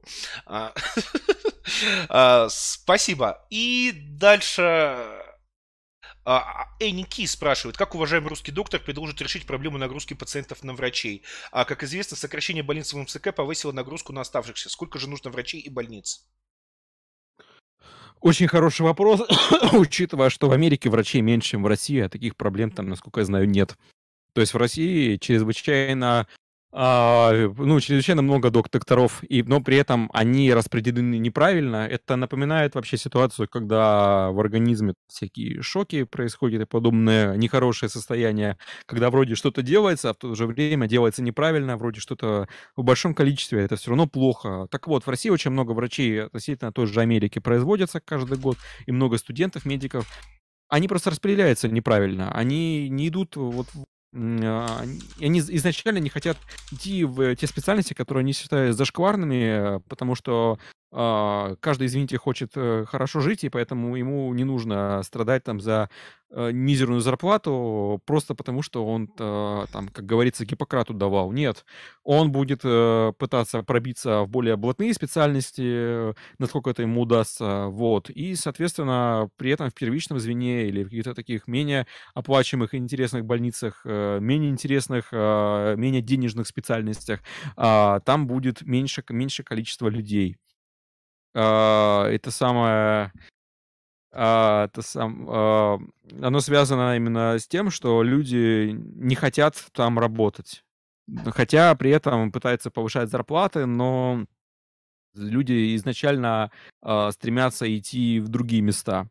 Вот. И мне кажется, нам необходимо как раз-таки реформировать эту всю систему, когда будет больше, допустим, врачей общей практики, которые смогут этот дефицит покрыть самостоятельно, потому что не сразу за много будет работать, это будет и компетенция, и улучшить эту всю систему с направлениями к другим врачам, мне кажется, а, это все э, разрешит. То есть мы сталкиваемся с проблемой неэффективного планирования этой всей системы, то есть она как забагованная игра, которая э, с кучей багов, работающая неправильно, и мы пытаемся в этом мире выжить. Вот. А, Чумной, э, студентка, просит. Чумной, расскажите, пожалуйста, кратко а, про историю создания Медачи, а также про ваше обучение в рост, в рост ГМУ. Довольны ли вы вузом в целых? По скриптам. Егор, спасибо вам за контент. Спасибо вам за донат, студентка. А, история создания Медачи? А я начну с РосГМУ, потому что это, в принципе, связанные вещи. А меня этот а, университет на самом деле очень сильно расстраивает, потому что я вижу, что как за последние пять лет он стал в разы хуже. И мне от этого очень грустно, потому что я, я очень хотел, чтобы такая Гарвардская медицинская школа была под боком, но так не вышло. Причем у него красивая история, это начиналось с Николаевской больницы, он еще там с 19 ну, нет, с начала 20 века, там, 915 года. Но мне кажется, что под воздействием некомпетентного управления оно все стало намного хуже.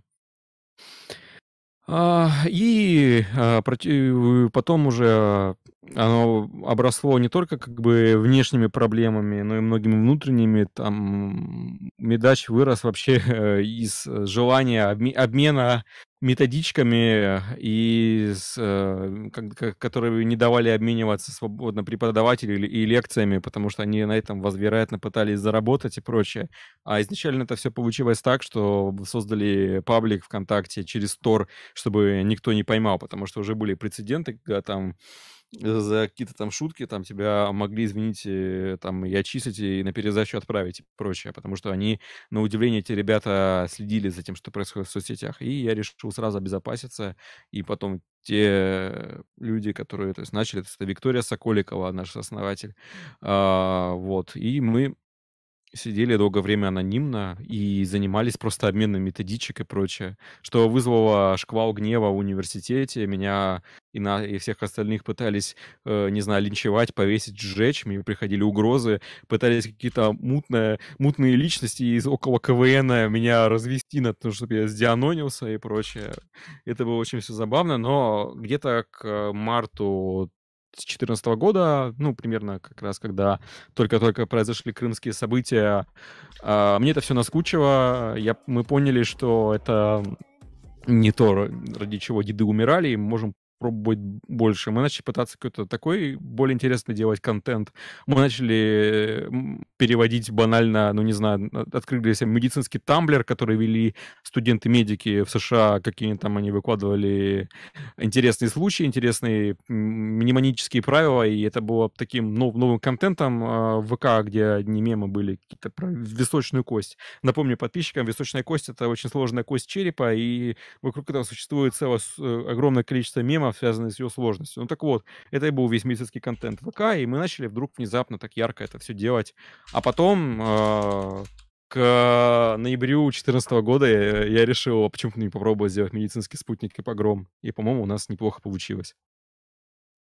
Ну, вот судя по количеству, история. скажем так, присылающих вопросы, явно а, уже даже не моих, а, а твоих фанатов, действительно получилось.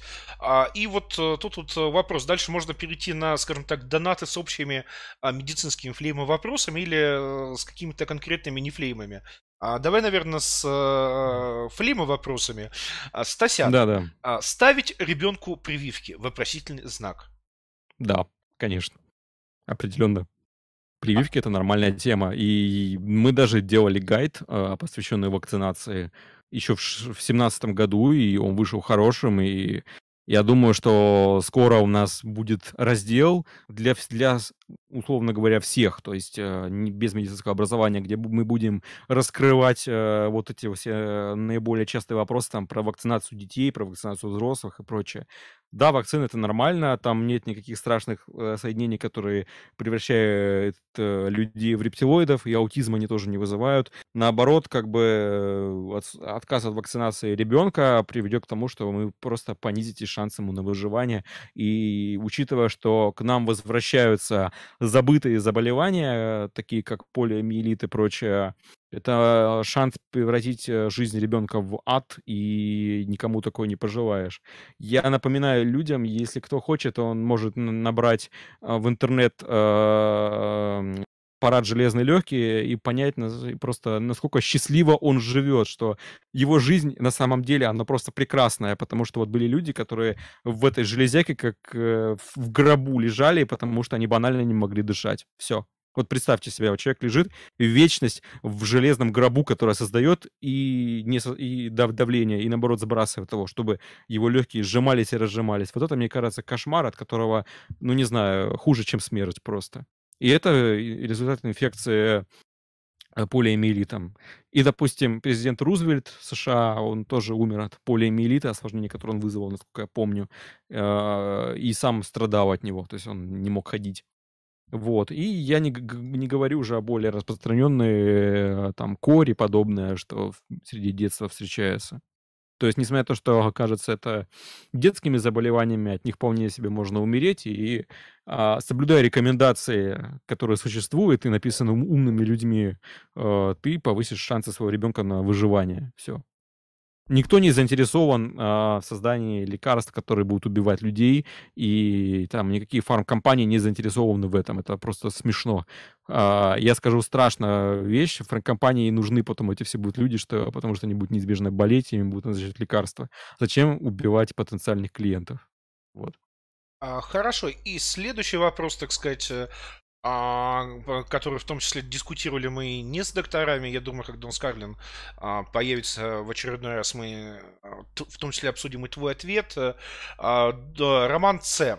Доктор, когда ожидать применения технологий редактирования генов непосредственно на людях в мире? И какие настроения российских медиков к этим технологиям?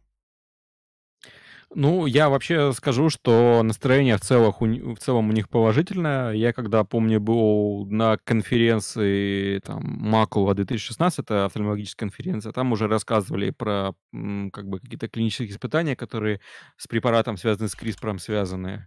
А тут э, возникает э, сложность в том, что технологии редактирования генома, они зачастую сложны в плане доставки ко всему организму. В некоторых случаях это сделать э, достаточно просто просто, а в некоторых это сложно сделать. А, в том числе, то есть, допустим, то, что сделал э, вот этот вот китаец, э, по большому счету это не является такой сложностью, поскольку он имел дело с одной клеткой. А вот если бы у него взрослый организм сам с триллионами клеток, э, то как доставить действующее вещество с этими с вирусами, которые э, задачу, э, находясь там достаточно далеко от места введения. Это тоже очень большой вопрос. И при этом не повредять ничего вокруг, потому что мы должны, не должны забывать, что а, человек, он сложная очень система, и наши клетки, они общаются между собой языком а, химии и генов. Это различные вещества, которые они выделяют. Это что-то вроде такого машинного кода. И вмешиваясь а, в их производство и, наоборот, их подавление, мы тем самым очень легко можем вызвать рак. Собственно, я знаю, что CRISPR у, у мышей рак вызывали, именно как агенты вы использовали там. А, поэтому я лично за, просто вопрос безопасности этого. Но в некоторых вещах он уже, насколько я знаю, идут какие-то клинические испытания. Насколько я знаю, есть а, ряд заболеваний глаз, и там испытываются сейчас а, препараты, основанные на технологиях редактирования генома, которые будут непосредственно в глаз вводиться, чтобы они там чинили а, производство каких-нибудь белков. А, глаз, в принципе, такой орган закрытый, и то, на что ты хочешь повоздействовать, оно находится не очень далеко от места введения. А, поэтому я думаю, это будет одно из первых, что точно появится. А, да, и сейчас я хотел бы дать секунду передохнуть э, собственно, доктору, потому что выпей пока воды, а я пока вот отвечу на вопрос, э, адресованный ко мне от Кукурда по имени Пыня, а, который просит пригласить Жмелевского из э, конференции... Сейчас я за водой это скажу. Да, сходи, из Супер Маргинала. Я смотрел несколько стримов а, Жмелевского, пока вот у нас такой как бы перерыв, пока чумной доктор отходит от безумного количества ваших вопросов. Я смотрел несколько стримов Жмелевского, в том числе с разбором самых разных ситуаций вокруг Царгеймера. Его, в принципе, можно позвать, но проблема в том, что мне как кажется, он как-то это очень чересчур занудно разбирает.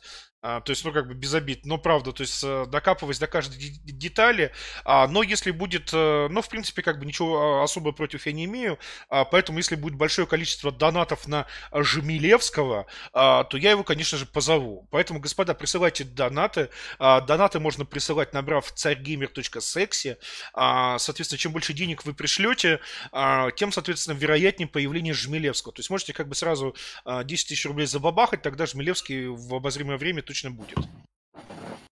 А, доктор, ты вернулся? Да, добрый вечер еще раз всем. Э, добрый вечер еще раз. Э, и вот э, как раз, так сказать, перейдем от, от, от общемедицинских вопросов а к коварным вопросам с национальным оттенком. А... Сейчас я перебью на секунду. Я просто кое-что вспомнил. У нас, вероятно, скоро будут дебаты, которые мы хотим провести с Анатолием Карлиным, и он, они будут посвящены и Анатолий Карлин, с одной стороны, а с другой стороны будет Алекс Уайтрок. И мы хотим поговорить о именно интеллекте и прочее. Когда это будет? Это будет в феврале, но мы сейчас просто определяемся с площадкой. Я думаю, что всем вам понравится. Ну... Это будет ну. онлайн, да. Проводите дебаты у нас на площадке. Алекс Вайтрок прямо сейчас нас э, э, хостит на Твиче, но сколько раз у нас Карлин уже был, э, я думаю, не имеет смысла считать, я думаю, раза три или четыре, и всегда мы его рады видеть. Поэтому, как бы, если есть желание, то есть, э, причем вы можете проводить эти дебаты без меня, то есть, если желаешь чумной, э, ты будешь, собственно, их ведущим, э, под вас э, можем даже под какое-то там медицинское-медицинское шоу, не шоу, дебат, не дебаты, э, заделать отдельный формат, то есть это может может быть даже не а, CR-геймер, а, собственно, там а, с какими-то веб-камерами, а, или даже вот там к нам в гости приходите, а, если все в Москве, поставим а, вебку, вас их посадим, а, свет какой-никакой э, поставим, мы вот как раз сейчас наконец-то купим. А, будет все совсем красиво. Поэтому как бы сразу... Ну, отлично. Поэтому Хорошо, как бы... теперь фли... Тут, тут флейм вопросы. Угу. Ага. То есть я просто почему это предлагаю, потому что я очень хочу, чтобы на царь геймере появились, ну вот, э, шоу, а, создаваемые уже без моего участия. А, то есть, э, чтобы это стало полноценным телевидением, а полноценное телевидение, как известно, один человек не делает, его делает команда. А, поэтому, если какие-то есть твои предложения, можем это обсудить после эфира. Так вот, а, Тони Фергюсон спрашивает. Советские люди часто говорят, в медицине рулят э, армяне, грузины и евреи. Как с этим обстоят дела в 2018 году? Карнавал много... Э, Тони уже 2019. Э, карнавал многонациональности продолжается, или хорошие добрые люди а, потихоньку перетягивают одеяло на свою а, сторону у Х-слов и Ж-слов? Мне кажется, здесь э, во многом проблема медицины постсоветской вообще в блате, что человек с улицы в некоторые места пробиться не может. Некоторые больницы, в некоторые отделения, где вот есть определенная кучка людей, и которые это отделение заняли, и поэтому нет ничего удивительного, что помимо обычного блата тут есть еще блат этнический. Если там, допустим, заведующая и, и вокруг себя собрал команду а, определенной национальности, то, я думаю, э, стороннему доброму русскому человеку там будут не совсем рады. Вот. Что касается, ну, насколько это распространено, а, это спорно именно в плане этнической как бы составляющей. А вот то, что Блад, это факт. И мне кажется, он больше а, вне, вне национальный. Вот это как раз вот а, такая вот характеристика его, можно сказать. Потому что вот я вот ну, не встречал там чисто клиника, которая была чисто армянская и прочее.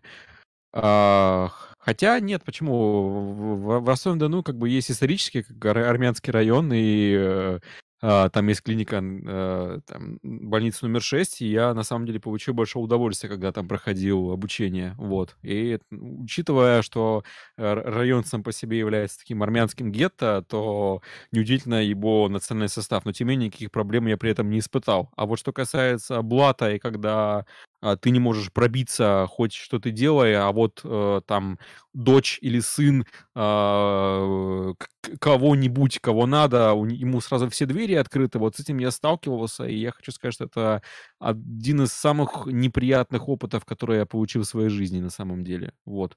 Когда человек э, значительно хуже тебя по многим качествам, но ему сразу все рады, а тебе нет. И э, по той же причине человек после окончания ординатуры, он банально не может нормально устроиться, потому что его никто не знает, и его нигде никто не ждет. То есть везде есть какой-то устоявшийся мирок, и туда человека не пустят со стороны. А вот чтобы он был именно с национальным окрасом, ну, я думаю, это значительно реже, чем он был без национального окраса, таким многонациональным, но при этом все равно отвратительным. То есть блат существует, и это очень плохо, когда туда берут людей не по своим качествам, а по своей близости к чему-то. И зачастую, чтобы туда попасть, еще и взятки платят. То есть бюджет на место в какой-нибудь больнице может и миллионы больше стоить. То есть ты платишь э, налог лапу, а, потому что знаешь, что ты получишь из этого хорошую кормушку. Вот. И, вот, и вот как раз э, еще один донат по теме Кэррингтон. А горные россияне в основной массе своей являются жизненно важным элементом медвуза, а, так как во время сессий позволяют нечистым на руку преподавателям а, не умереть с голоду. Однако по окончании, ввиду природной склонности к понтам, они способны пускать пыль в глаза пациентам, а, которые не способны этого понять, с целью создания образа хорошего врача грустный смайлик. А, ну, собственно, есть что добавить. Нет, э, тогда к следующему. Доктор. Ну, э, это вообще проблема именно коррупция в университете, она во многом связана тем, что преподаватель получает нищенскую зарплату, и поэтому там выстраивается такая вот отвратительная, похожая на, на плесень или на колонию зергов, вот эта э, экосистема э, из коррупции, из э, людей, которые собирают деньги, чтобы потом зарядить за зачет. Да, тут есть даже свой собственный сленг, который меняется в зависимости от э, университета. Допустим, в РосГМУ было понятие «зарядить», или там этот препод заряжаемый или незаряжаемый.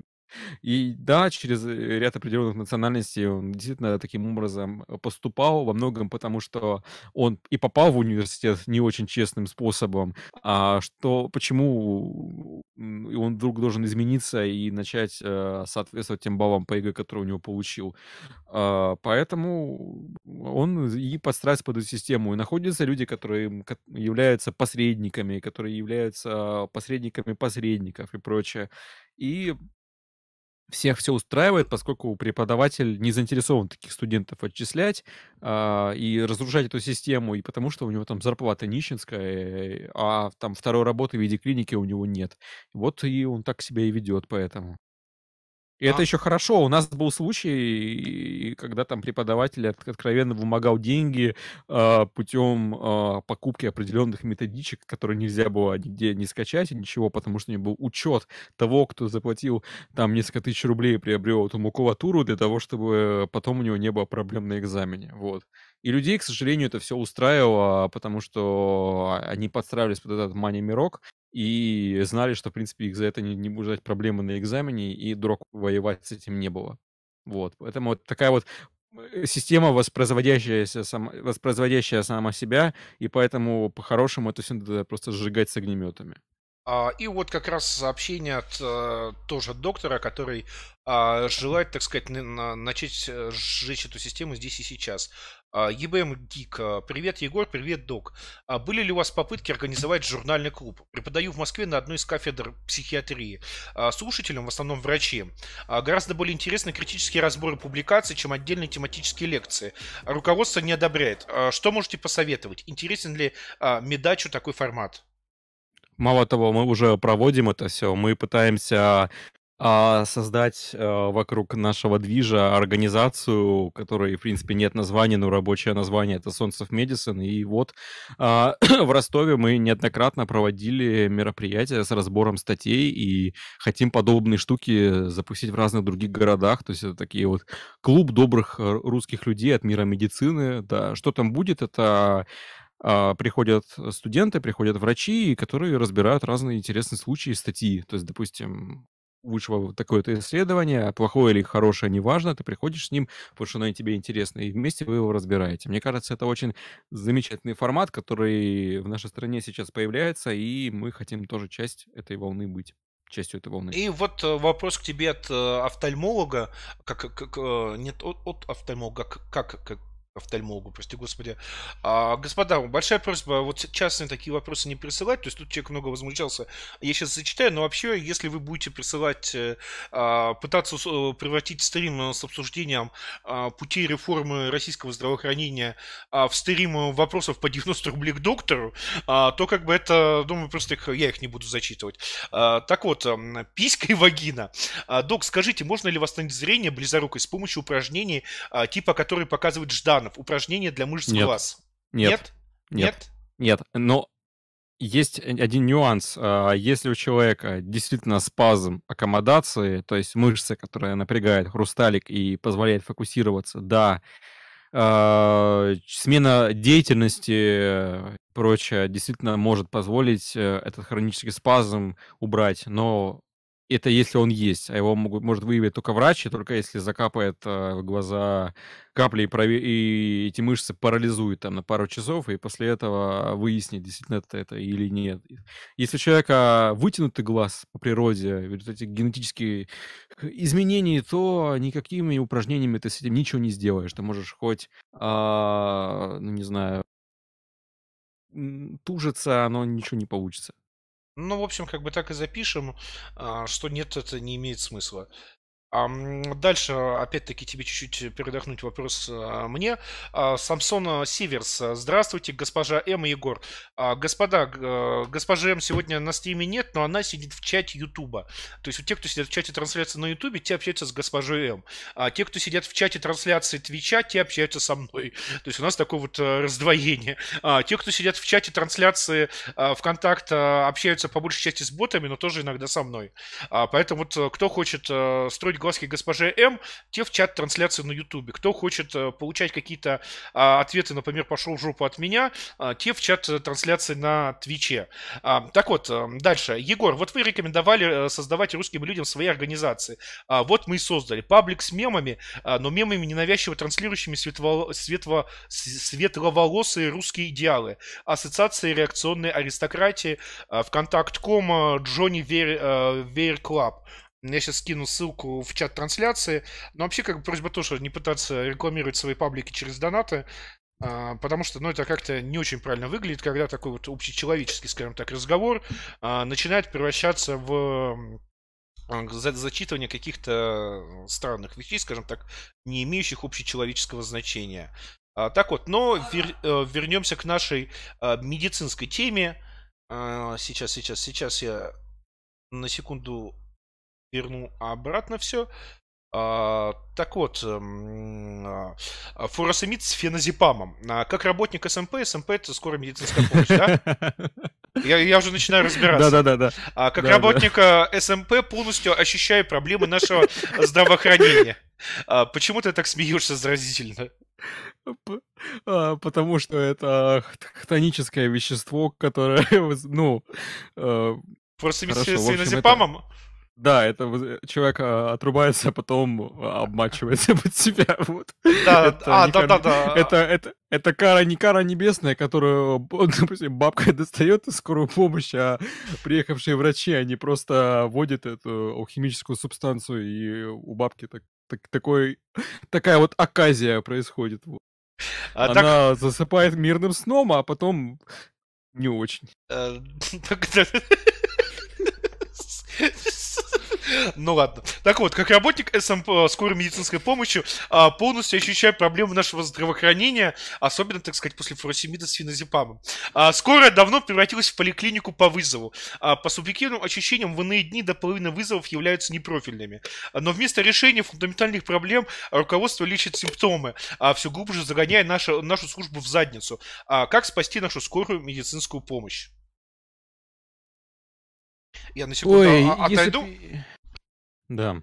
Если бы я еще знал и разбирался в СМП хорошо, я, мне кажется, не, не, не смогу адекватно сформулировать это все. Но я знаю точно, что э, скорая она страдает от сокращения и от э, того, что происходит, ну, э, э эти реформы, они, мне кажется, сейчас требуют во значительной степени доработки, чтобы они были больше ориентированы на врача и на его психическое и физическое здоровье, потому что э, нагрузка ну, слишком высокая, но, к сожалению, я не являюсь тем человеком, который может адекватно э, пояснить за скорую, скажем так. Вот это не мое.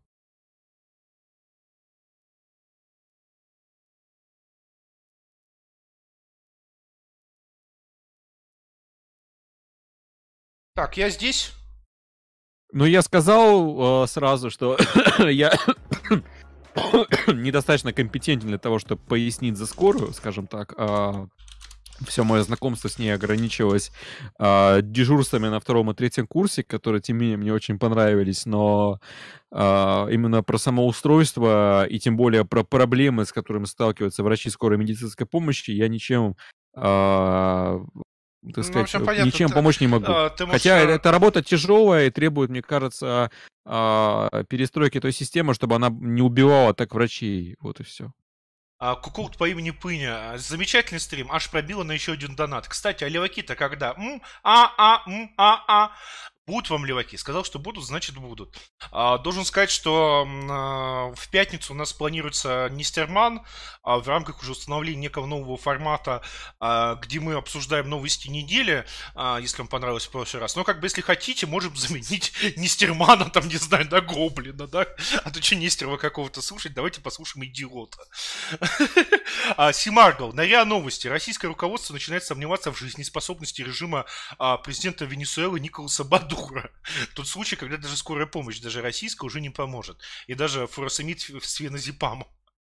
А, скажем так. А, а, Кускус.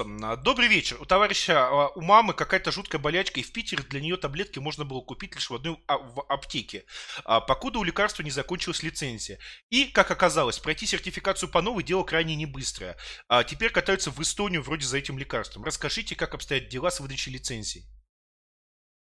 Вот как раз э, я отвечу на тот вопрос, который был задан несколько там, ну, больше часа назад, когда там про флюоресцин. Это как раз э, близко к этому истории. Итак, э, в изучении глаз и в диагностике есть очень классный метод, который поз на позволяет смотреть сосуды глаза и его, их функцию. Напомню, что это единственный орган человека, где э, ты можешь посмотреть э, сосуды прям сразу, они тебе доступны, и, в принципе, по ним ты можешь судить о судах вообще в организме. И есть очень много заболеваний, связанных с их работой, и есть метод диагностики. Он заключается в введении человеку особого контрастного вещества, а потом человека, человеку фотографируют сетчатку, это вещество начинает светиться, и ты видишь содержание сосудов, то есть называется оно флю, флюоресциновая ангиография или ФАГ, можете, кто хочет посмотреть, очень красивые картинки. Так вот, а, в семнадцатом году, кажется, это было в семнадцатом, а, у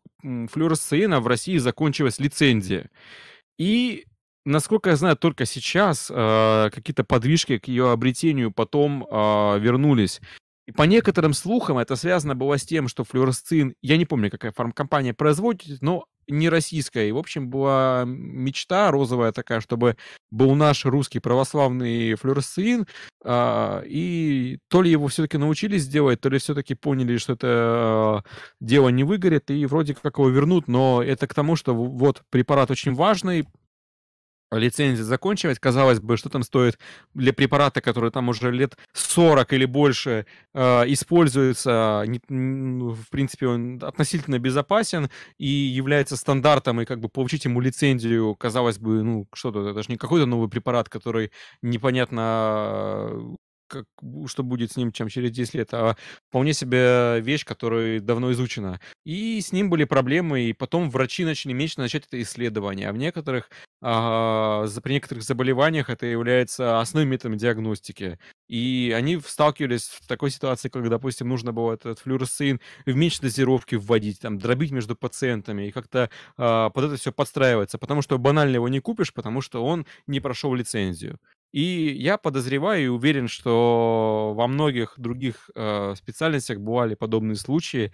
И, вероятно, тут как раз-таки тот же самый случай, когда этот весь Левиафан Министерства здравоохранения, он просто не успевает развернуться, чтобы э, заняться восстановлением лицензии этой штуки. Это в лучшем случае. В худшем случае там есть чей-то коммерческий интерес, чтобы это не пускать и чтобы пускать что-то другое. Вот. А, сейчас как бы вопрос частный, и после того, как ты на него ответишь, будет мега-супер тролль вопрос, э, который как бы сразу вызовет полыхание. Сначала частный. Токсичный глаз из Челябы. Присоединился только сейчас. Благодаря совком офтальмологам любви к чтению а, просадил зрение до минус 6,5, минус 7. А в чем могут быть ограничения по ласику? Есть ли отзывы по операциям ласик в Казани? Русский вперед. А, вот видишь, доктор, как а, насколько доверяют, доверяют любимым русским национальным стримерам люди, а, что решают вопросы жизни и смерти а, через донаты на Твиче и Ютубе. Прошу.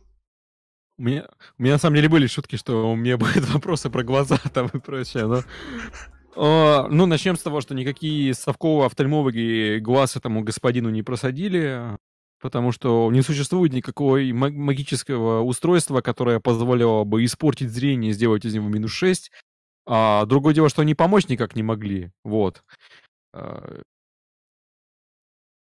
сейчас. А, А, вот, и поэтому как бы тут всем другое. Что касается Казани, ну, Казань является в плане медицины, мне кажется, одним из самых прогрессивных городов в России, и там замечательный университет, и а, что касается больниц там, то, мне кажется, там вполне можно найти себе э, врача, который сможет помочь. Что касается ограничений, то минус 6 не является фатальным ограничением для проведения лавасика, потому что там делали больше.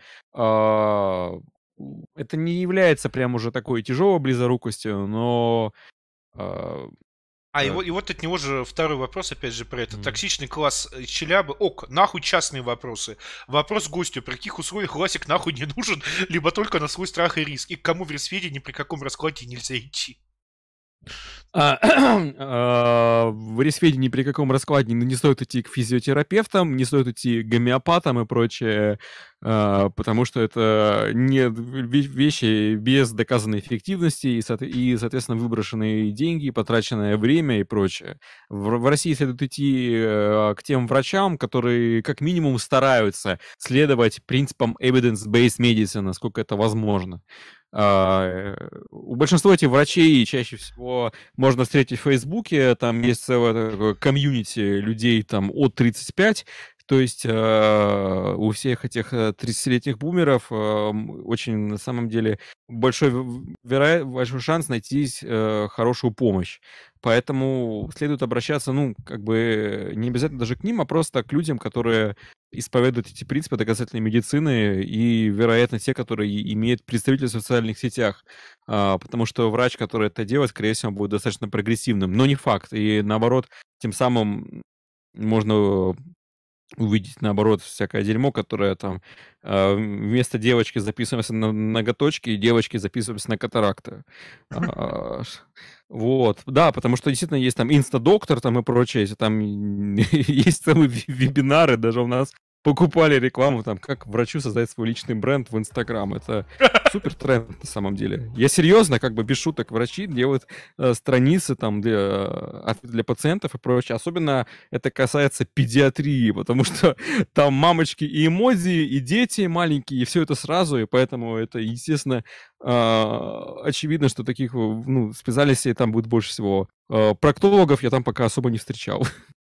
А, Джордж, а... а сейчас, простите, просто пришел донат от Джорджа Топорова с вопросом, получили ли мы другой донат а, через биткоины. Джордж, пожалуйста, напишите на а, собака царгеймер.секси, и мы с вами эти вопросы обсудим, просто потому что ну, сейчас их обсуждать здесь э, в прямом эфире, а, тем более, что миллионы посмотрят запись, это как бы не очень интересно людям, дошел ли, или не дошел а, биткоин-донат. Но вопрос важный, тем более, что биткоины мы, в отличие от убер-маргинала, любим, а, поэтому и вот э, трок не тупой. Как относитесь к ортократологическим линзам? Я не знаю, что.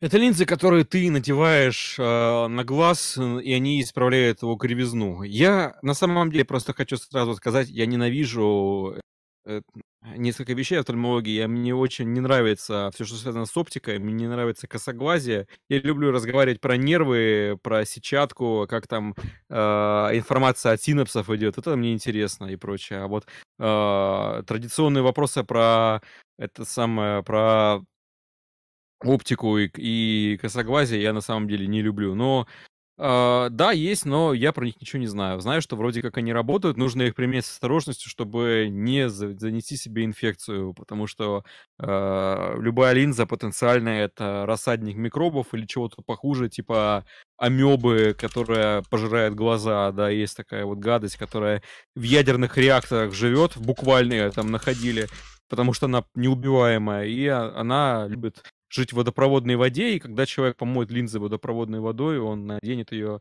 амеба начнет кушать глаза. Не стоит так делать, поэтому. Вот. А...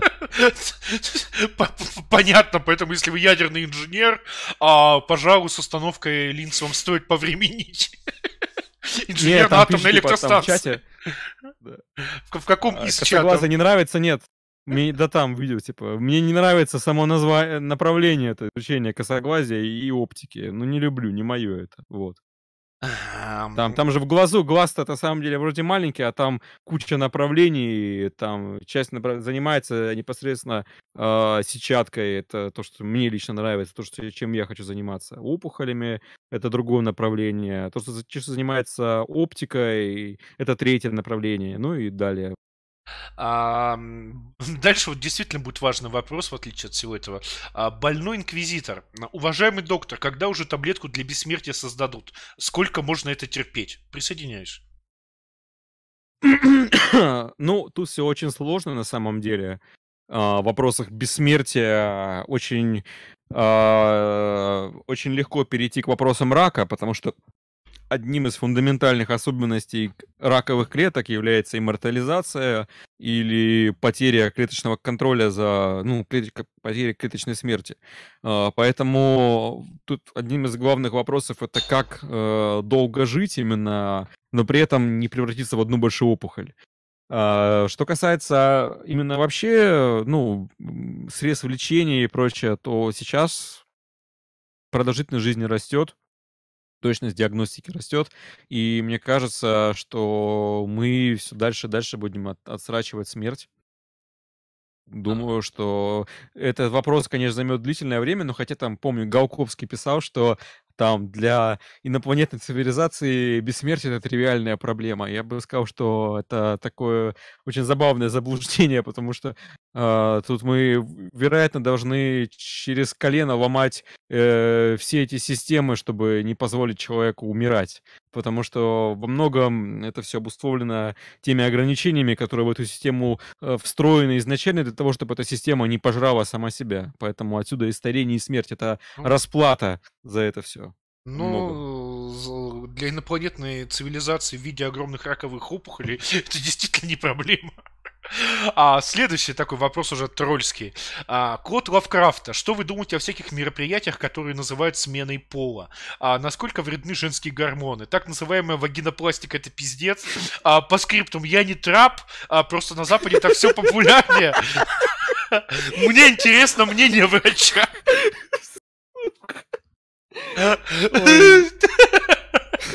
Но как бы, ну, то есть человеку не для себя, у него друг попросил узнать, то есть это как бы, он, он сам не, не интересуется, а да. там просто друг, а, друг один его, вы не знаете. А, так вот, а, а может быть, он же просто эстрогена там в, в колу и решил наконец спросить, хотя бы на стриме на Твиче, насколько вредны женские гормоны?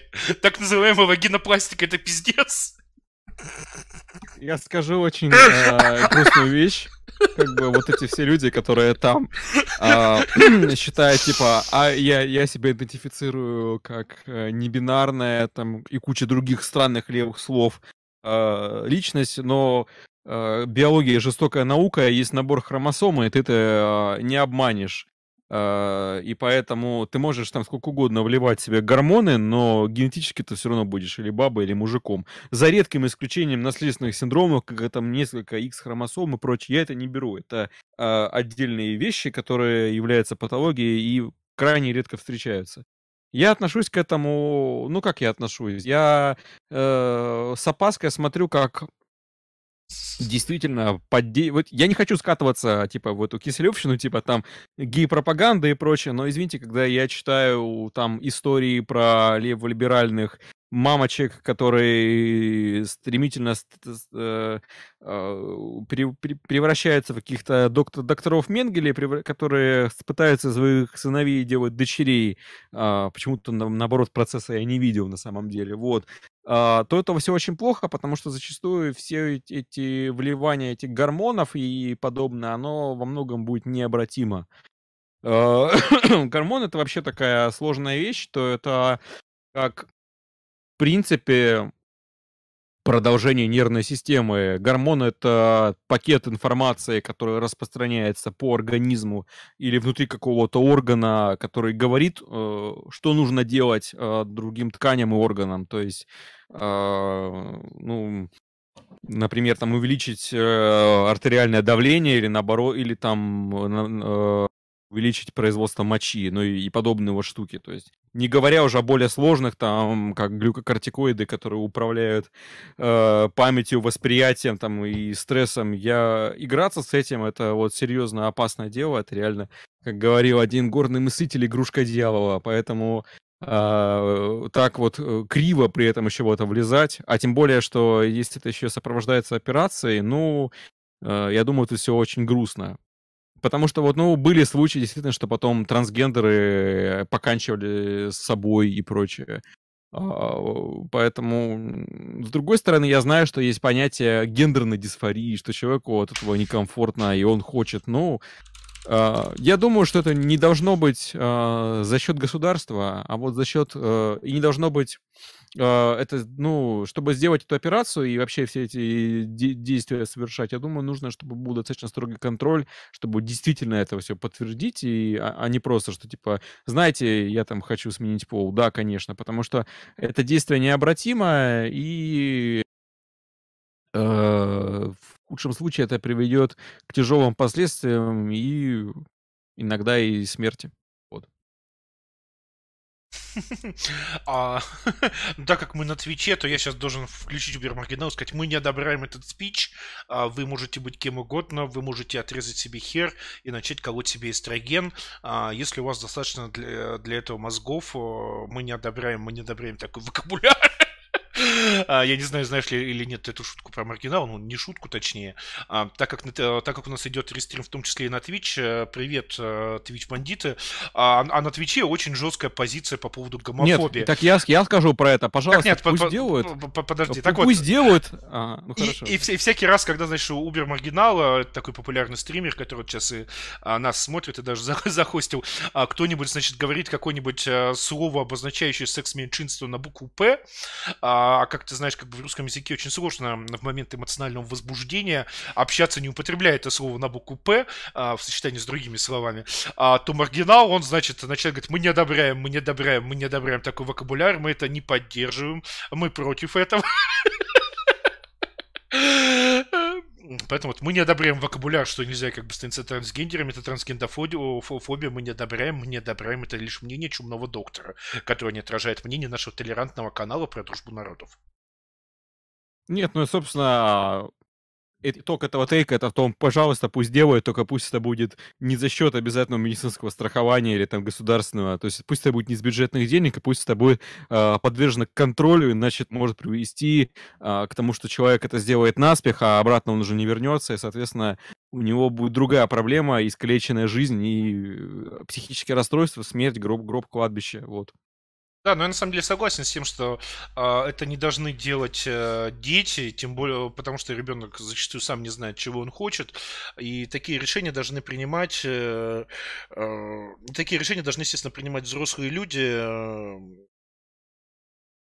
так вот, и, и такие решения должны принимать взрослые люди, уже сформировавшиеся, твердо, собственно, знающие, чего они хотят. То есть, ну, если человек считает, что ему так надо, то а то, что это всякие, как бы, толерантные мамочки с детьми делают, э, которые еще, собственно, э, тупые, не знают, э, чего им надо, чего им не надо, это, конечно, полный пиздец. А как попасть на сайт, спрашивают? Каковы критерии оценивания сообщения, по результатам которого должен попасть на Russian Sexy? Отправил заявку 4 дня назад, в сообщении написал, что я познакомиться, что хочу познакомиться с содержимым. Как я понял, сейчас единственный разрешенный государством активный сайт. Нет, Russian Sexy не разрешен государством, скорее наоборот. А мы ждем, когда государство наконец обнаружит и забанит. Что и как нужно написать, чтобы стать членом клуба сексуальных русских? А, ну, то, что хочу посмотреть или интересно, писать точно не надо. Такие сообщения, а, запросы сразу от, от, от, просто отклоняются. Потому что, ну, как бы, а, концепт в том, что вы должны приносить, а, что-то приносить сообществу, а человек, который пишет интересно, хочу посмотреть, интересно почитать, он явно ничего сообществу приносить а, не хочет, он хочет у сообщества забирать забирать. Rape You God прислал 282 рубля и сообщает. «А в Челябинской больнице номер 3 2 февраля пьяная хуйло поступила с черепно-мозговой травме, травмой и на обработке потребовала покурить и выпить у врача. Естественно, получила отказ. Чему схватила пинцет со стола и ударила врача, врача в щеку и лопатки. Док, как лечить это? Это, к сожалению, большая проблема а, первичного звена, особенно хир- хирургического звена. Когда я, ну, я с этим лично сталкивался, а, когда и в университете был и прочее. Вот. Ну, запоминающийся случай, это когда я на дежурстве приходит э, нечто среднее между Шариковым и Орком из «Властелина колец». У него между лопаток торчит нож, рядом плачущая жена, и, в общем, это стандартная ситуация, да. Пришел пьяный, подрались, жена воткнула ему нож, вот. И это еще как бы хорошо, что он уже успокоенный, не буйный, а периодически там всплывает видео или там какие-то случаи, где а, пациент там избил врача, и это намного реже тиражируется, нежели с, а, ну, обратные случаи, когда, помню, этот неадекватный, а, я не помню, где он был, господи, избил дедуля алкаша, и он в результате умер, вот. Это было так громко. А, между прочим, подобные случаи наоборот куда реже освещаются. Да, это издержки профессии, издержки низкой культуры, в том числе дискуссии в Восточной Европе. А, потому что врач, особенно первичного звена, к нему идут все, а люди, которые, э, ну, как э, как там, господи, было по Марксу люмпины, да, люмпин пролетариат, деклассированные элементы, они тоже страдают, тоже болеют, и, соответственно, шанс столкнуться, особенно если это хирургическая специальность или там травматология, намного выше, чем просто там какой-то врач, допустим, кардиолог. Вот. И учитывая, что некоторым больницам они обязаны оказывать эту неотложную помощь, э, они туда их везут, если они дежурят по ургентной хирургии. Что с этим делать? Ну, не знаю. Я думаю, что ну, нужно как-то законодательно делать так, что там нападение на врача это плохо и подобные вот вещи. То есть как бы ну, понятно, там, у нас есть ну законы о том, что на, напасть на э, полицейского это ужасно, а вот а про врачей я такого не слышал, и мне кажется, что нужно и в эту сторону думать. А, потому да, что, ну, как бы это будет, это будет неизбежно, потому что а... ряд профессий с этим будет просто сталкиваться, ряд специальностей, точнее. Я, на самом деле, с тобой абсолютно здесь э, согласен. Я считаю, что да, но нужно ввести особую ответственность за а, нападение на врача при исполнении своих, а, собственно, служебных а, а, медицинских обязанностей. И должен добавить, что а, случаи нападения на врачей не афишируют не в последнюю очередь потому, что заметная часть нападающих это, ну, как бы разные гор гордые, горные народы, да, у которых как бы немножко воспри... другое восприятие врачей, чем у русских. А, ну, в общем, как бы не будем развивать эту тему, все все поняли. А, Рок э, столкнул, то есть я вот тут вот полностью поддерживаю, что да, надо вести а, там двойную ответственность за нападение на врача при исполнении своих обязанностей должностных. А, Рок, а, столкнулись тут с лечением онкологии в Москве. Как будем реформировать ведущие институты? А, Центр нейрохирургии Бурденко, где топовый хирург взяточник, академик в кавычках, сын советского папаши, тоже академика в кавычках. Ронс Блохина, ГУЛАГ, где пять инвалидных колясок на сотни людей с парапорезом, еле добравшихся туда. Онкодиспансеры, в которых зажимают лекарства. Как будем реформировать ведущие институты? Ну, начнем с того, что это, наверное, касается и вообще медицины, и образования что нужно по-хорошему все, всю квалификацию этих врачей, а, у которых были такие спорные моменты в плане диссертации, плагиата и в плане биографии, всех их тщательно проверить и потом без сожаления увольнять, потому что, насколько я знаю, были там скандалы, что у какого-то там академика а, никакой, никаких а, заслуг научных не было, это тоже, и он продолжает работать, вот, и это касается тоже, ну, и таких поступков, то есть, мне кажется, просто нужно вот подоб, подобные вещи брать на контроль и все. Ну, а что с этим сделать? Сейчас ты с этим сделать не сможешь ничего. Это, опять же, к вопросу о блате, о блате, что есть вот эти вот люди, которые друг друга прикрывают, ты не можешь на них пожаловаться, и, и с ними ничего не сделают. Вот. Это вообще проблема РФ и верти, вертикальной системы, что а, она не подвергается саморегуляции, поэтому такое происходит. Поэтому у меня нет идеи, мне кажется, это, это, это должно измениться, когда вообще в целом будет меняться э, страна в ходе реформ или не очень реформ. Вот. А, да, должен э, сказать, что даже с неведущими институтами а, у нас не очень хорошо, потому что в Семи Госпитал я в общей сложности а, пока играл человек 200, наверное, убил, хотя там это очень сложно.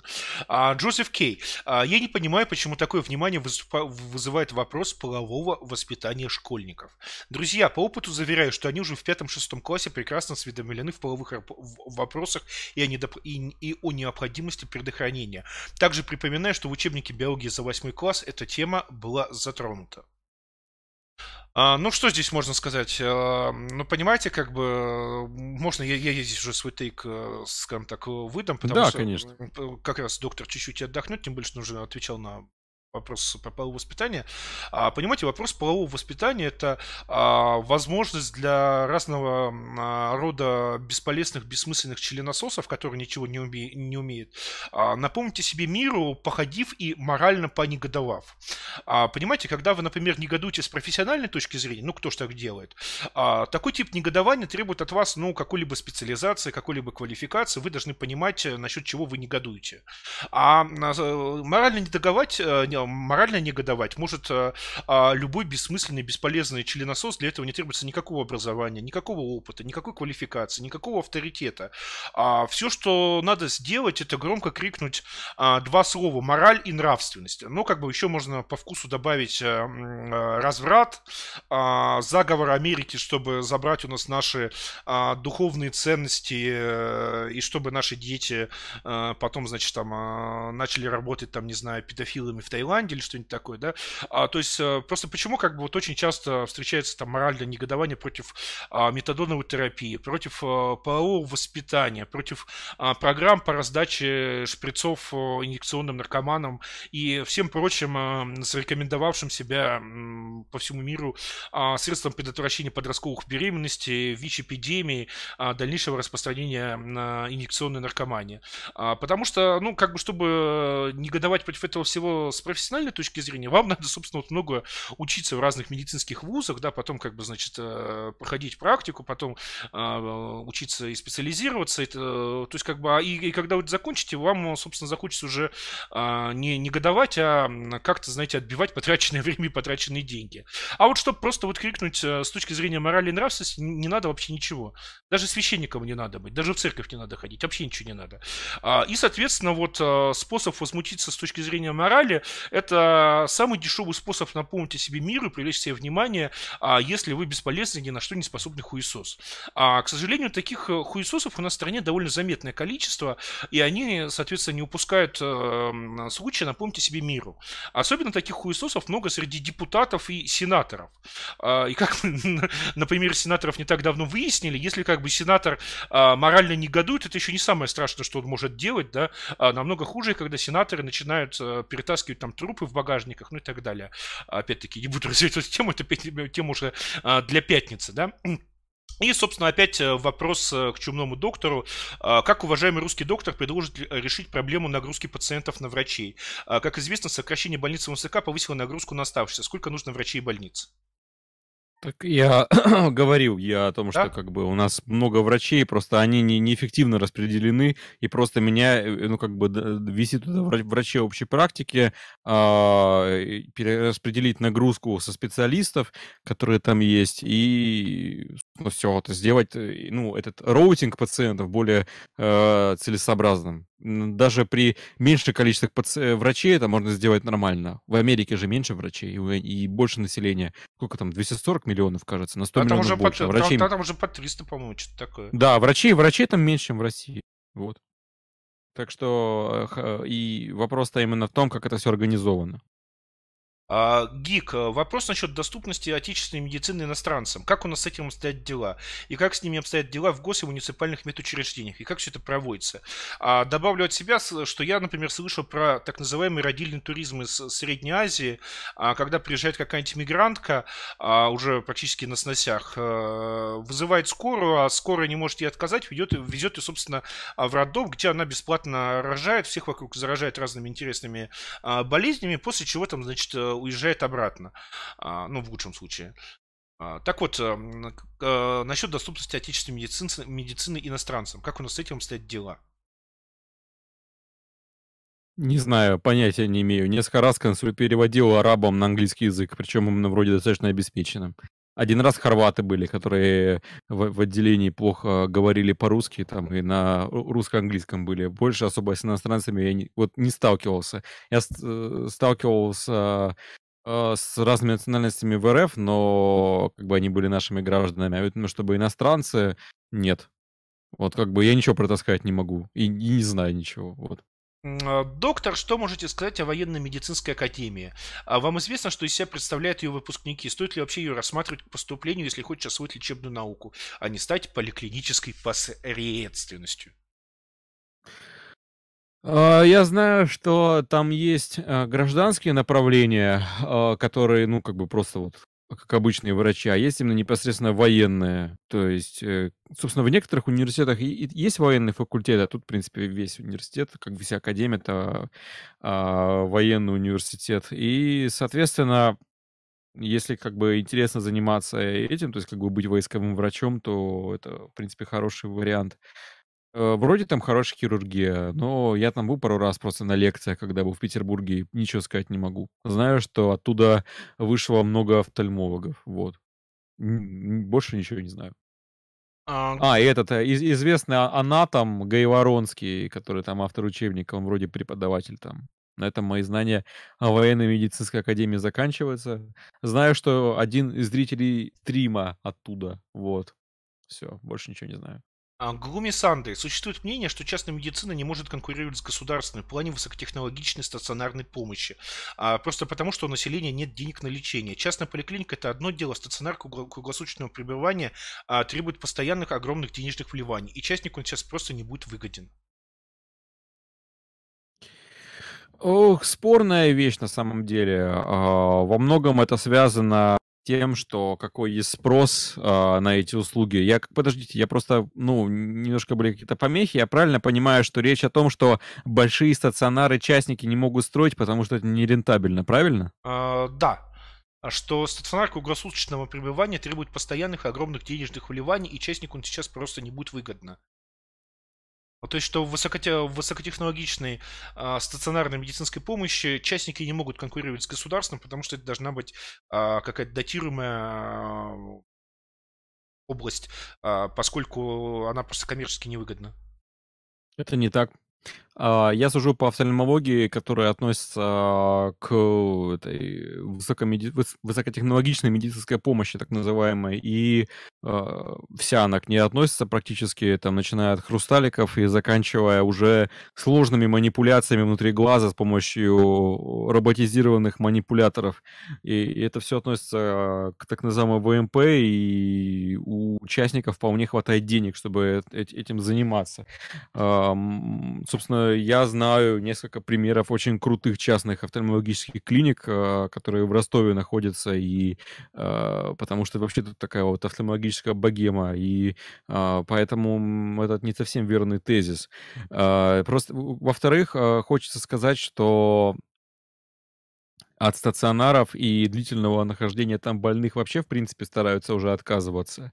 И высокотехнологично, ну, как бы ты, во-первых, это выгодно для больницы, тебе не нужно там две недели держать или сколько там пациента у себя. а Во-вторых, это выгодно для пациента, потому что по последним данным это безопаснее для его здоровья, чем он будет лежать дома и ходить просто к доктору на осмотр.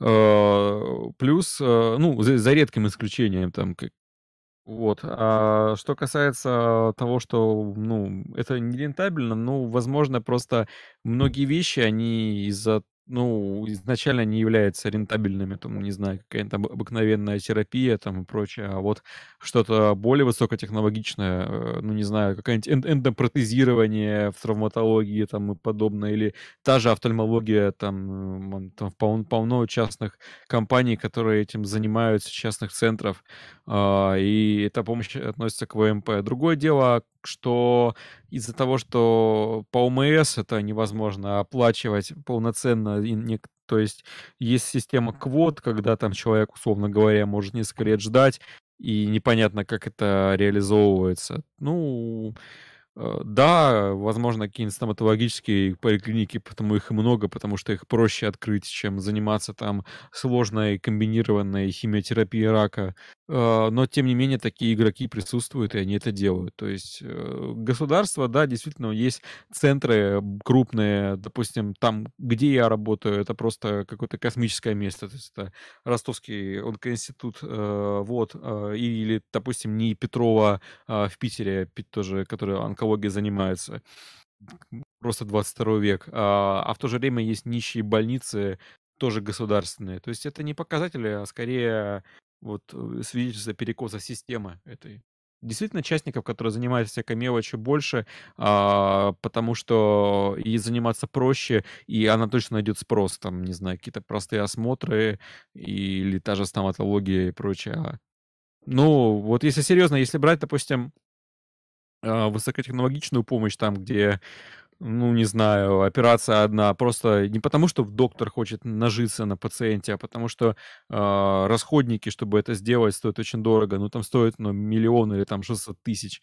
Э, клиентов же не так будет много на это, а ОМС-то не покрывает. Вот. Из этого и, и следует то, что как бы это невыгодно организовывать. А, да, господа, а, я должен сказать, что, во-первых, э, мы уже скоро а, будем завершать стрим. В рамках нашей политики стримы меньше трех часов, поэтому если э, хотите еще что-то успеть спросить, то спрашивайте, набрав э, crgamer.sexy, у вас еще там будет минут 10, тем более, что слышно, как уже док, собственно, начинает так слегка запинаться, явно устав. Поэтому вот присылайте, потому что скоро уже будем, я думаю, завершать стрим, уже 2,5 часа стримим царьгеймер.секси. А, а, вопросы можно оплачивать в том числе с телефона, мобильного, просто смс -кой. Поэтому, если у вас есть на мобильнике хотя бы 100 рублей, вы уже можете а, задать вопрос, удалять или нет вам почку, можно ли прожить, э, продав один глаз, значит, э, на лечение старого китайца за 10 тысяч долларов и так далее. Так вот, срани Зануса спрашивает. Возможно, не совсем вопрос по теме, но знаете ли вы что-нибудь об экс-админше Плюма, Арговской, ее животной омерзительной русофобии? Я лично первый раз слышу, док. Док. Я знаю, что она, она была подписана на Медач. Вот это я точно знаю. Но ничего про нее я не знаю. Э, тем более, вроде она отошла отдел. А, да, а, а, собственно, сам вопрос. Теперь вопрос по теме. Насколько повышает риск диабета ожирение первой степени, а также насколько оно влияет на состояние сосудов на ногах? Спрашиваю не ради троллинга, а по вынужденным причинам. Да, и тут вообще такой клуб собрался. Я тоже не очень худой, к сожалению. Да, это влияет на риск, но не очень сильно. Вообще ожирение является одним из а, при, э, ну, а, предрасполагающих факторов, а, поэтому по возможности нужно стараться скинуть вес. Я знаю, это очень сложная там система, связанная с этим, э, с целой сетью гормонов, которые управляют чувством голода, чувством насыщения, потом, которые располагаются а, в аркуатном ядре гипоталамуса, господи. И а, они вот там же, потому что и инсулин играет роль. А, грубо говоря, э, диабет это когда происходит этот гормональный сбой и на уровне на программ клеток, и они не могут понять, что сахара много или его недостаточно. Вот. И это ведет к очень тяжелым проблемам, в, первую очередь связанные с сосудами и те же глаза страдают одни из первых, то есть диабетическая ретинопатия, поэтому э, лучше не болеть и лучше не быть толстым, потому что это приводит к тяжелым последствиям. А, что, что еще можно сказать про диабет? А, какие ну, у него факторы риска? Ну, наследственность и, ну, и питание, образ жизни. Вот. А, если там на второго типа. Первого типа это вообще ну, ауто, аутоиммунное поражение, его никак нельзя вызвать. Вот. А что касается еще, ну, ожирения, ну, как бы, да, оно приводит к гипертонии, что, опять же, э, является одним, одной из причин смерти. Вот я вот сегодня читал из Nature обзор, э, там, ведущие причины смерти, ну, как бы, э, в России же одной из самых основных, ну, как бы, нет, самой главной причиной смерти является смерть от сердечно-сосудистых заболеваний, и ожирение и последствия, которые оно вызывает, оно является одним из ведущих причин э, гибели людей, потому что там начиная от инфарктов и заканчивая тромбоэмболиями и, и, или там диабетическими осложнениями. Все это очень плохо, потому что у нас в России, ну, как бы это э, ведущая причина смерти. Вот. К сожалению. То есть все, что связано с сердцем.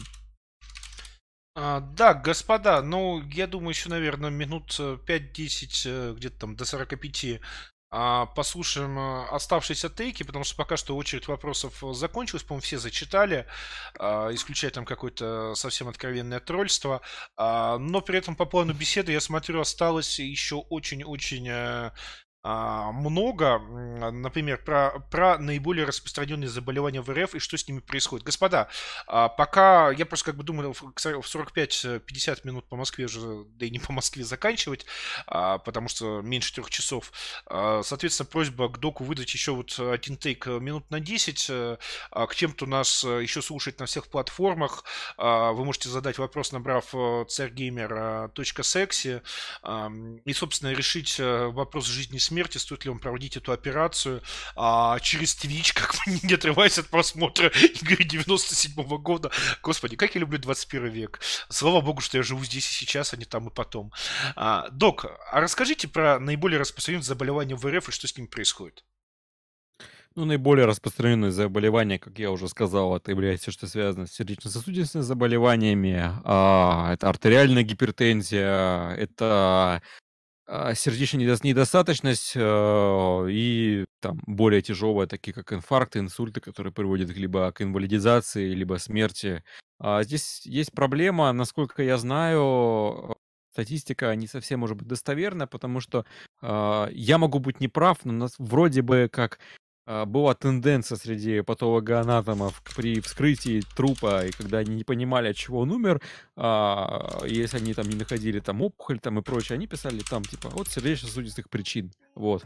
А, и, возможно, это повлияло на статистику, потому что вот я видел комментарий а, к статье из Nature про это, и там типа вот было написано, что про Россию у вас может быть не совсем достоверная статистика, почему это а, может быть немножко не так. Но это не, не, не от того факта, что это одна из ведущих а, причин смерти.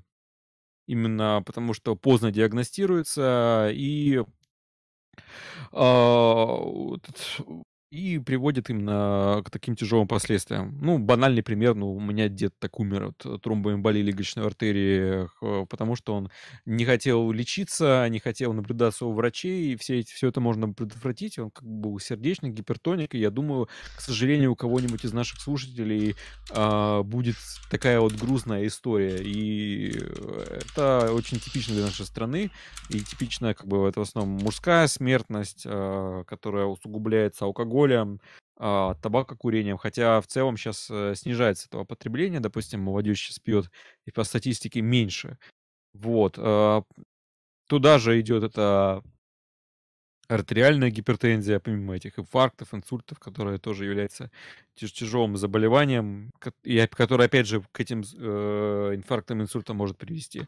После идет онкология, это различные заболевания, в частности, это рак прямой кишки а, и рак кишечника. Если, допустим, посмотреть на статистику, у нас а, заболеваемость будет примерно такая же, как в США, а вот смертность на порядке больше, потому что она выявляется позже и это самое, и лечится хуже, вероятно. Но я думаю, что даже не потому, что выявляется позже, а скорее потому, что... Точнее, не потому, что лечится хуже, а потому, что выявляется позже.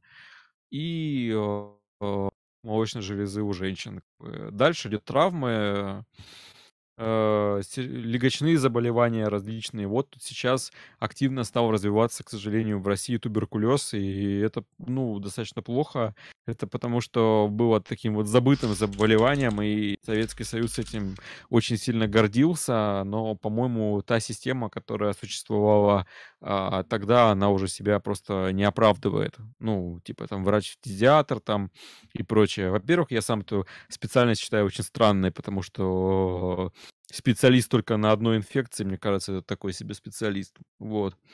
Ну и плюс а, это болезнь, которая исторически была связана с низким уровнем жизни. Это такой вот как бы косвенный признак того, что не все хорошо в нашем королевстве. Вот с этим. А, док, и давай завершать, так сказать, стрим на ударной э, ноте с ударным срач вопросом, который под конец стрима все-таки пришел. И наконец-то у нас вместо, понимаешь ли, э, такой э, полудискуссии, полулекции, э, ну, скорее лекция, конечно, потому что не, не слишком э, квалифицирован, чтобы дискутировать по теме. Э, Так вот, э, наконец-то супер срач вопрос под конец. Рок. Давайте. А, спа- а, т- точнее, сейчас, токсичный глаз из Челябы, вот который спрашивал как раз про Ласик. Охуенный стрим, мое почтение. А насколько диабет связан с безбожным стремлением жрать, жрать как не в себя, не обязательно сладкого? Лично у меня сложилось впечатление, что диабет провоцируется от, без, от безбожного жорева, от, а, а не от сладкого. А я просто как бы вот тяну перед вот э, финальным вот супер срач вопросом. Даже не вопросом, а тейком.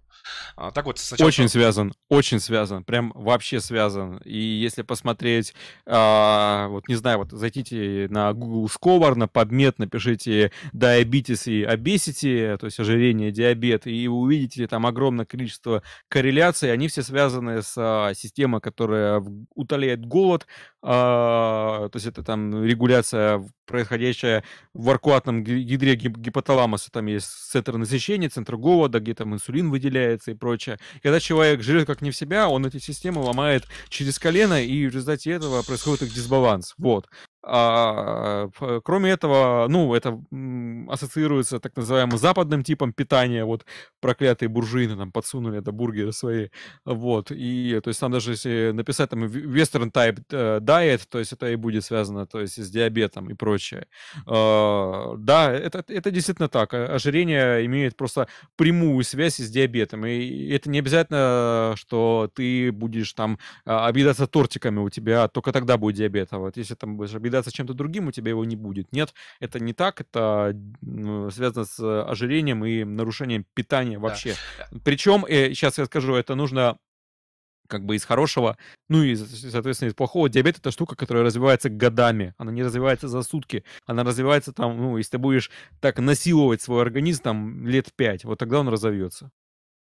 А, и, да, соответственно, и... поэтому потом его и чинить тяжело, потому что у тебя уже все разрушено. Я, я просто добавлю, что действительно док, конечно же, прав, что это западный тип питания, это вот буржуи со всякими Макдональдсами, сладостями, а, потому что, например, при товарище Сталине диабета в Советском Союзе, ну, практически не было. Там только среди высшей парт номенклатуры.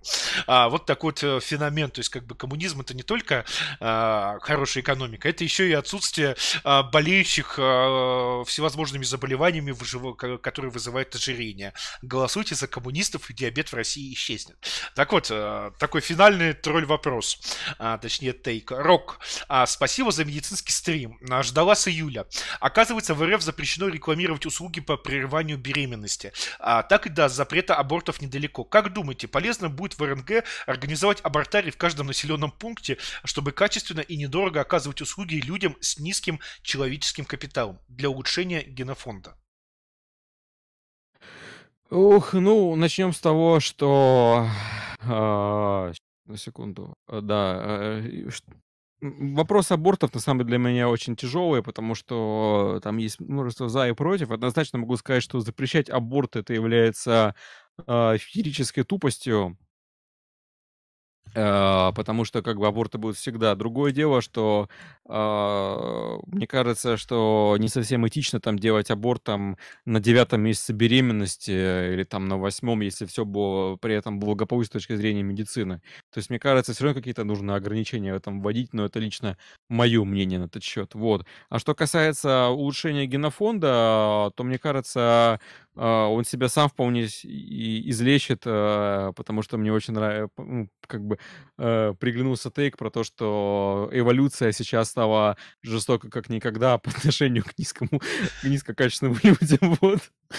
То есть это тот тейк, э, который как раз был про бюджетников, э, э, на который ты, наверное, как сам немножечко бюджетник должен был сагриться как-то, а он тебе, видишь, понравился. Я, кстати, сам бюджетник на самом деле, да. Но ты как бы планируешь оставаться бюджетником и дальше, или ты планируешь потом в какой-то частной клинике я планирую, пока в любом случае этот проект мне нравится, оставаться в нем, потому что он достаточно перспективен, и я, я в России не встречал частных лабораторий, которые этим занимаются, поэтому я буду здесь. Ну, я не, не обязательно, что всю жизнь, но определенно, как бы, я бы хотел максимум из этого проекта вытащить именно по, этому, по этим изучениям опухолей, сделать крутые исследования и, надеюсь, писать диссертацию, вот. А, хорошо, господа, ну что, э, если у нас больше нет э, вопросов, э, какой-то твой завершающий тейк, если есть желание, вот сейчас 44 минуты, а, есть, нет, что-нибудь сказать напоследок, там, с впечатлениями от стрима, от вопросов, от, не знаю, а, чего-нибудь еще? Я очень боялся этого стрима. Я думал, что все будет очень плохо, что будут там страшные вопросы. Я в результате буду ощущать себя студентом, который а, самый, был не готов а, к сдаче экзамена, но, по-моему, все прошло неплохо. И всем большое спасибо. Мне очень понравилось. А страшный вопрос это... Обязательно потом... От... Это ты подразумеваешь какие-то узкоспециализированные или как? Ну, придет какой-нибудь там, чё, там зануда, шарчи в э, там, организации здравоохранения, начнет говорить, а, ты вот в этом не шаришь, там, дурачок там и прочее. Вот я вот такого боялся, на самом деле. Ну, или это от, откровенные провокационные тупости, но, по-моему, это тоже не было. Но как бы тупость бы я пресек, а так, э, ну, как ты видишь, э, да, достаточно заметное количество либо студентов-медиков, либо, а, собственно, уже действующих э, докторов смотрели этот стрим, ну, по крайней мере, судя а, по вопросам, судя по тейкам. И, как видишь, более-менее с тобой солидарны а, ну, можно сказать, что все. То есть я вот таких вот вопросов, тейков от явно специалиста с явным неодобрением пока что вообще не видел. А, господа, пишите ваши а, впечатления в комментариях э, к стриму на Ютубе. Я их обязательно прочитаю. Думаю, что доктор их тоже, наверное, прочитает. А, чтобы просто понимать, насколько, в принципе, вам интересны вот такие вот э, специализированные стримы, когда разговоры не обо всем и ни о чем, а разговоры вот со специалистами, с профессионалами из, э, какой-то конкретной сферы, которые в этой сфере разбираются. Огромное спасибо Чумдому доктору за участие. Надеюсь, это это не последний твой э, стрим у нас на канале. А, огромное спасибо зрителям, а, которые смотрели нас э, на всех площадках. А, ну и, господа, в пятницу в 21 час у нас ожидается обзор новостей недели с вашим любимым Кириллом Нестеровым. По крайней мере, он предварительно обещал прийти. На этом все. Следите за анонсами. Обычно наши стримы выходят в среду, пятницу, воскресенье э, или в понедельник в 21 час. Ну и не болейте. До новых встреч. Stop, stop, stop.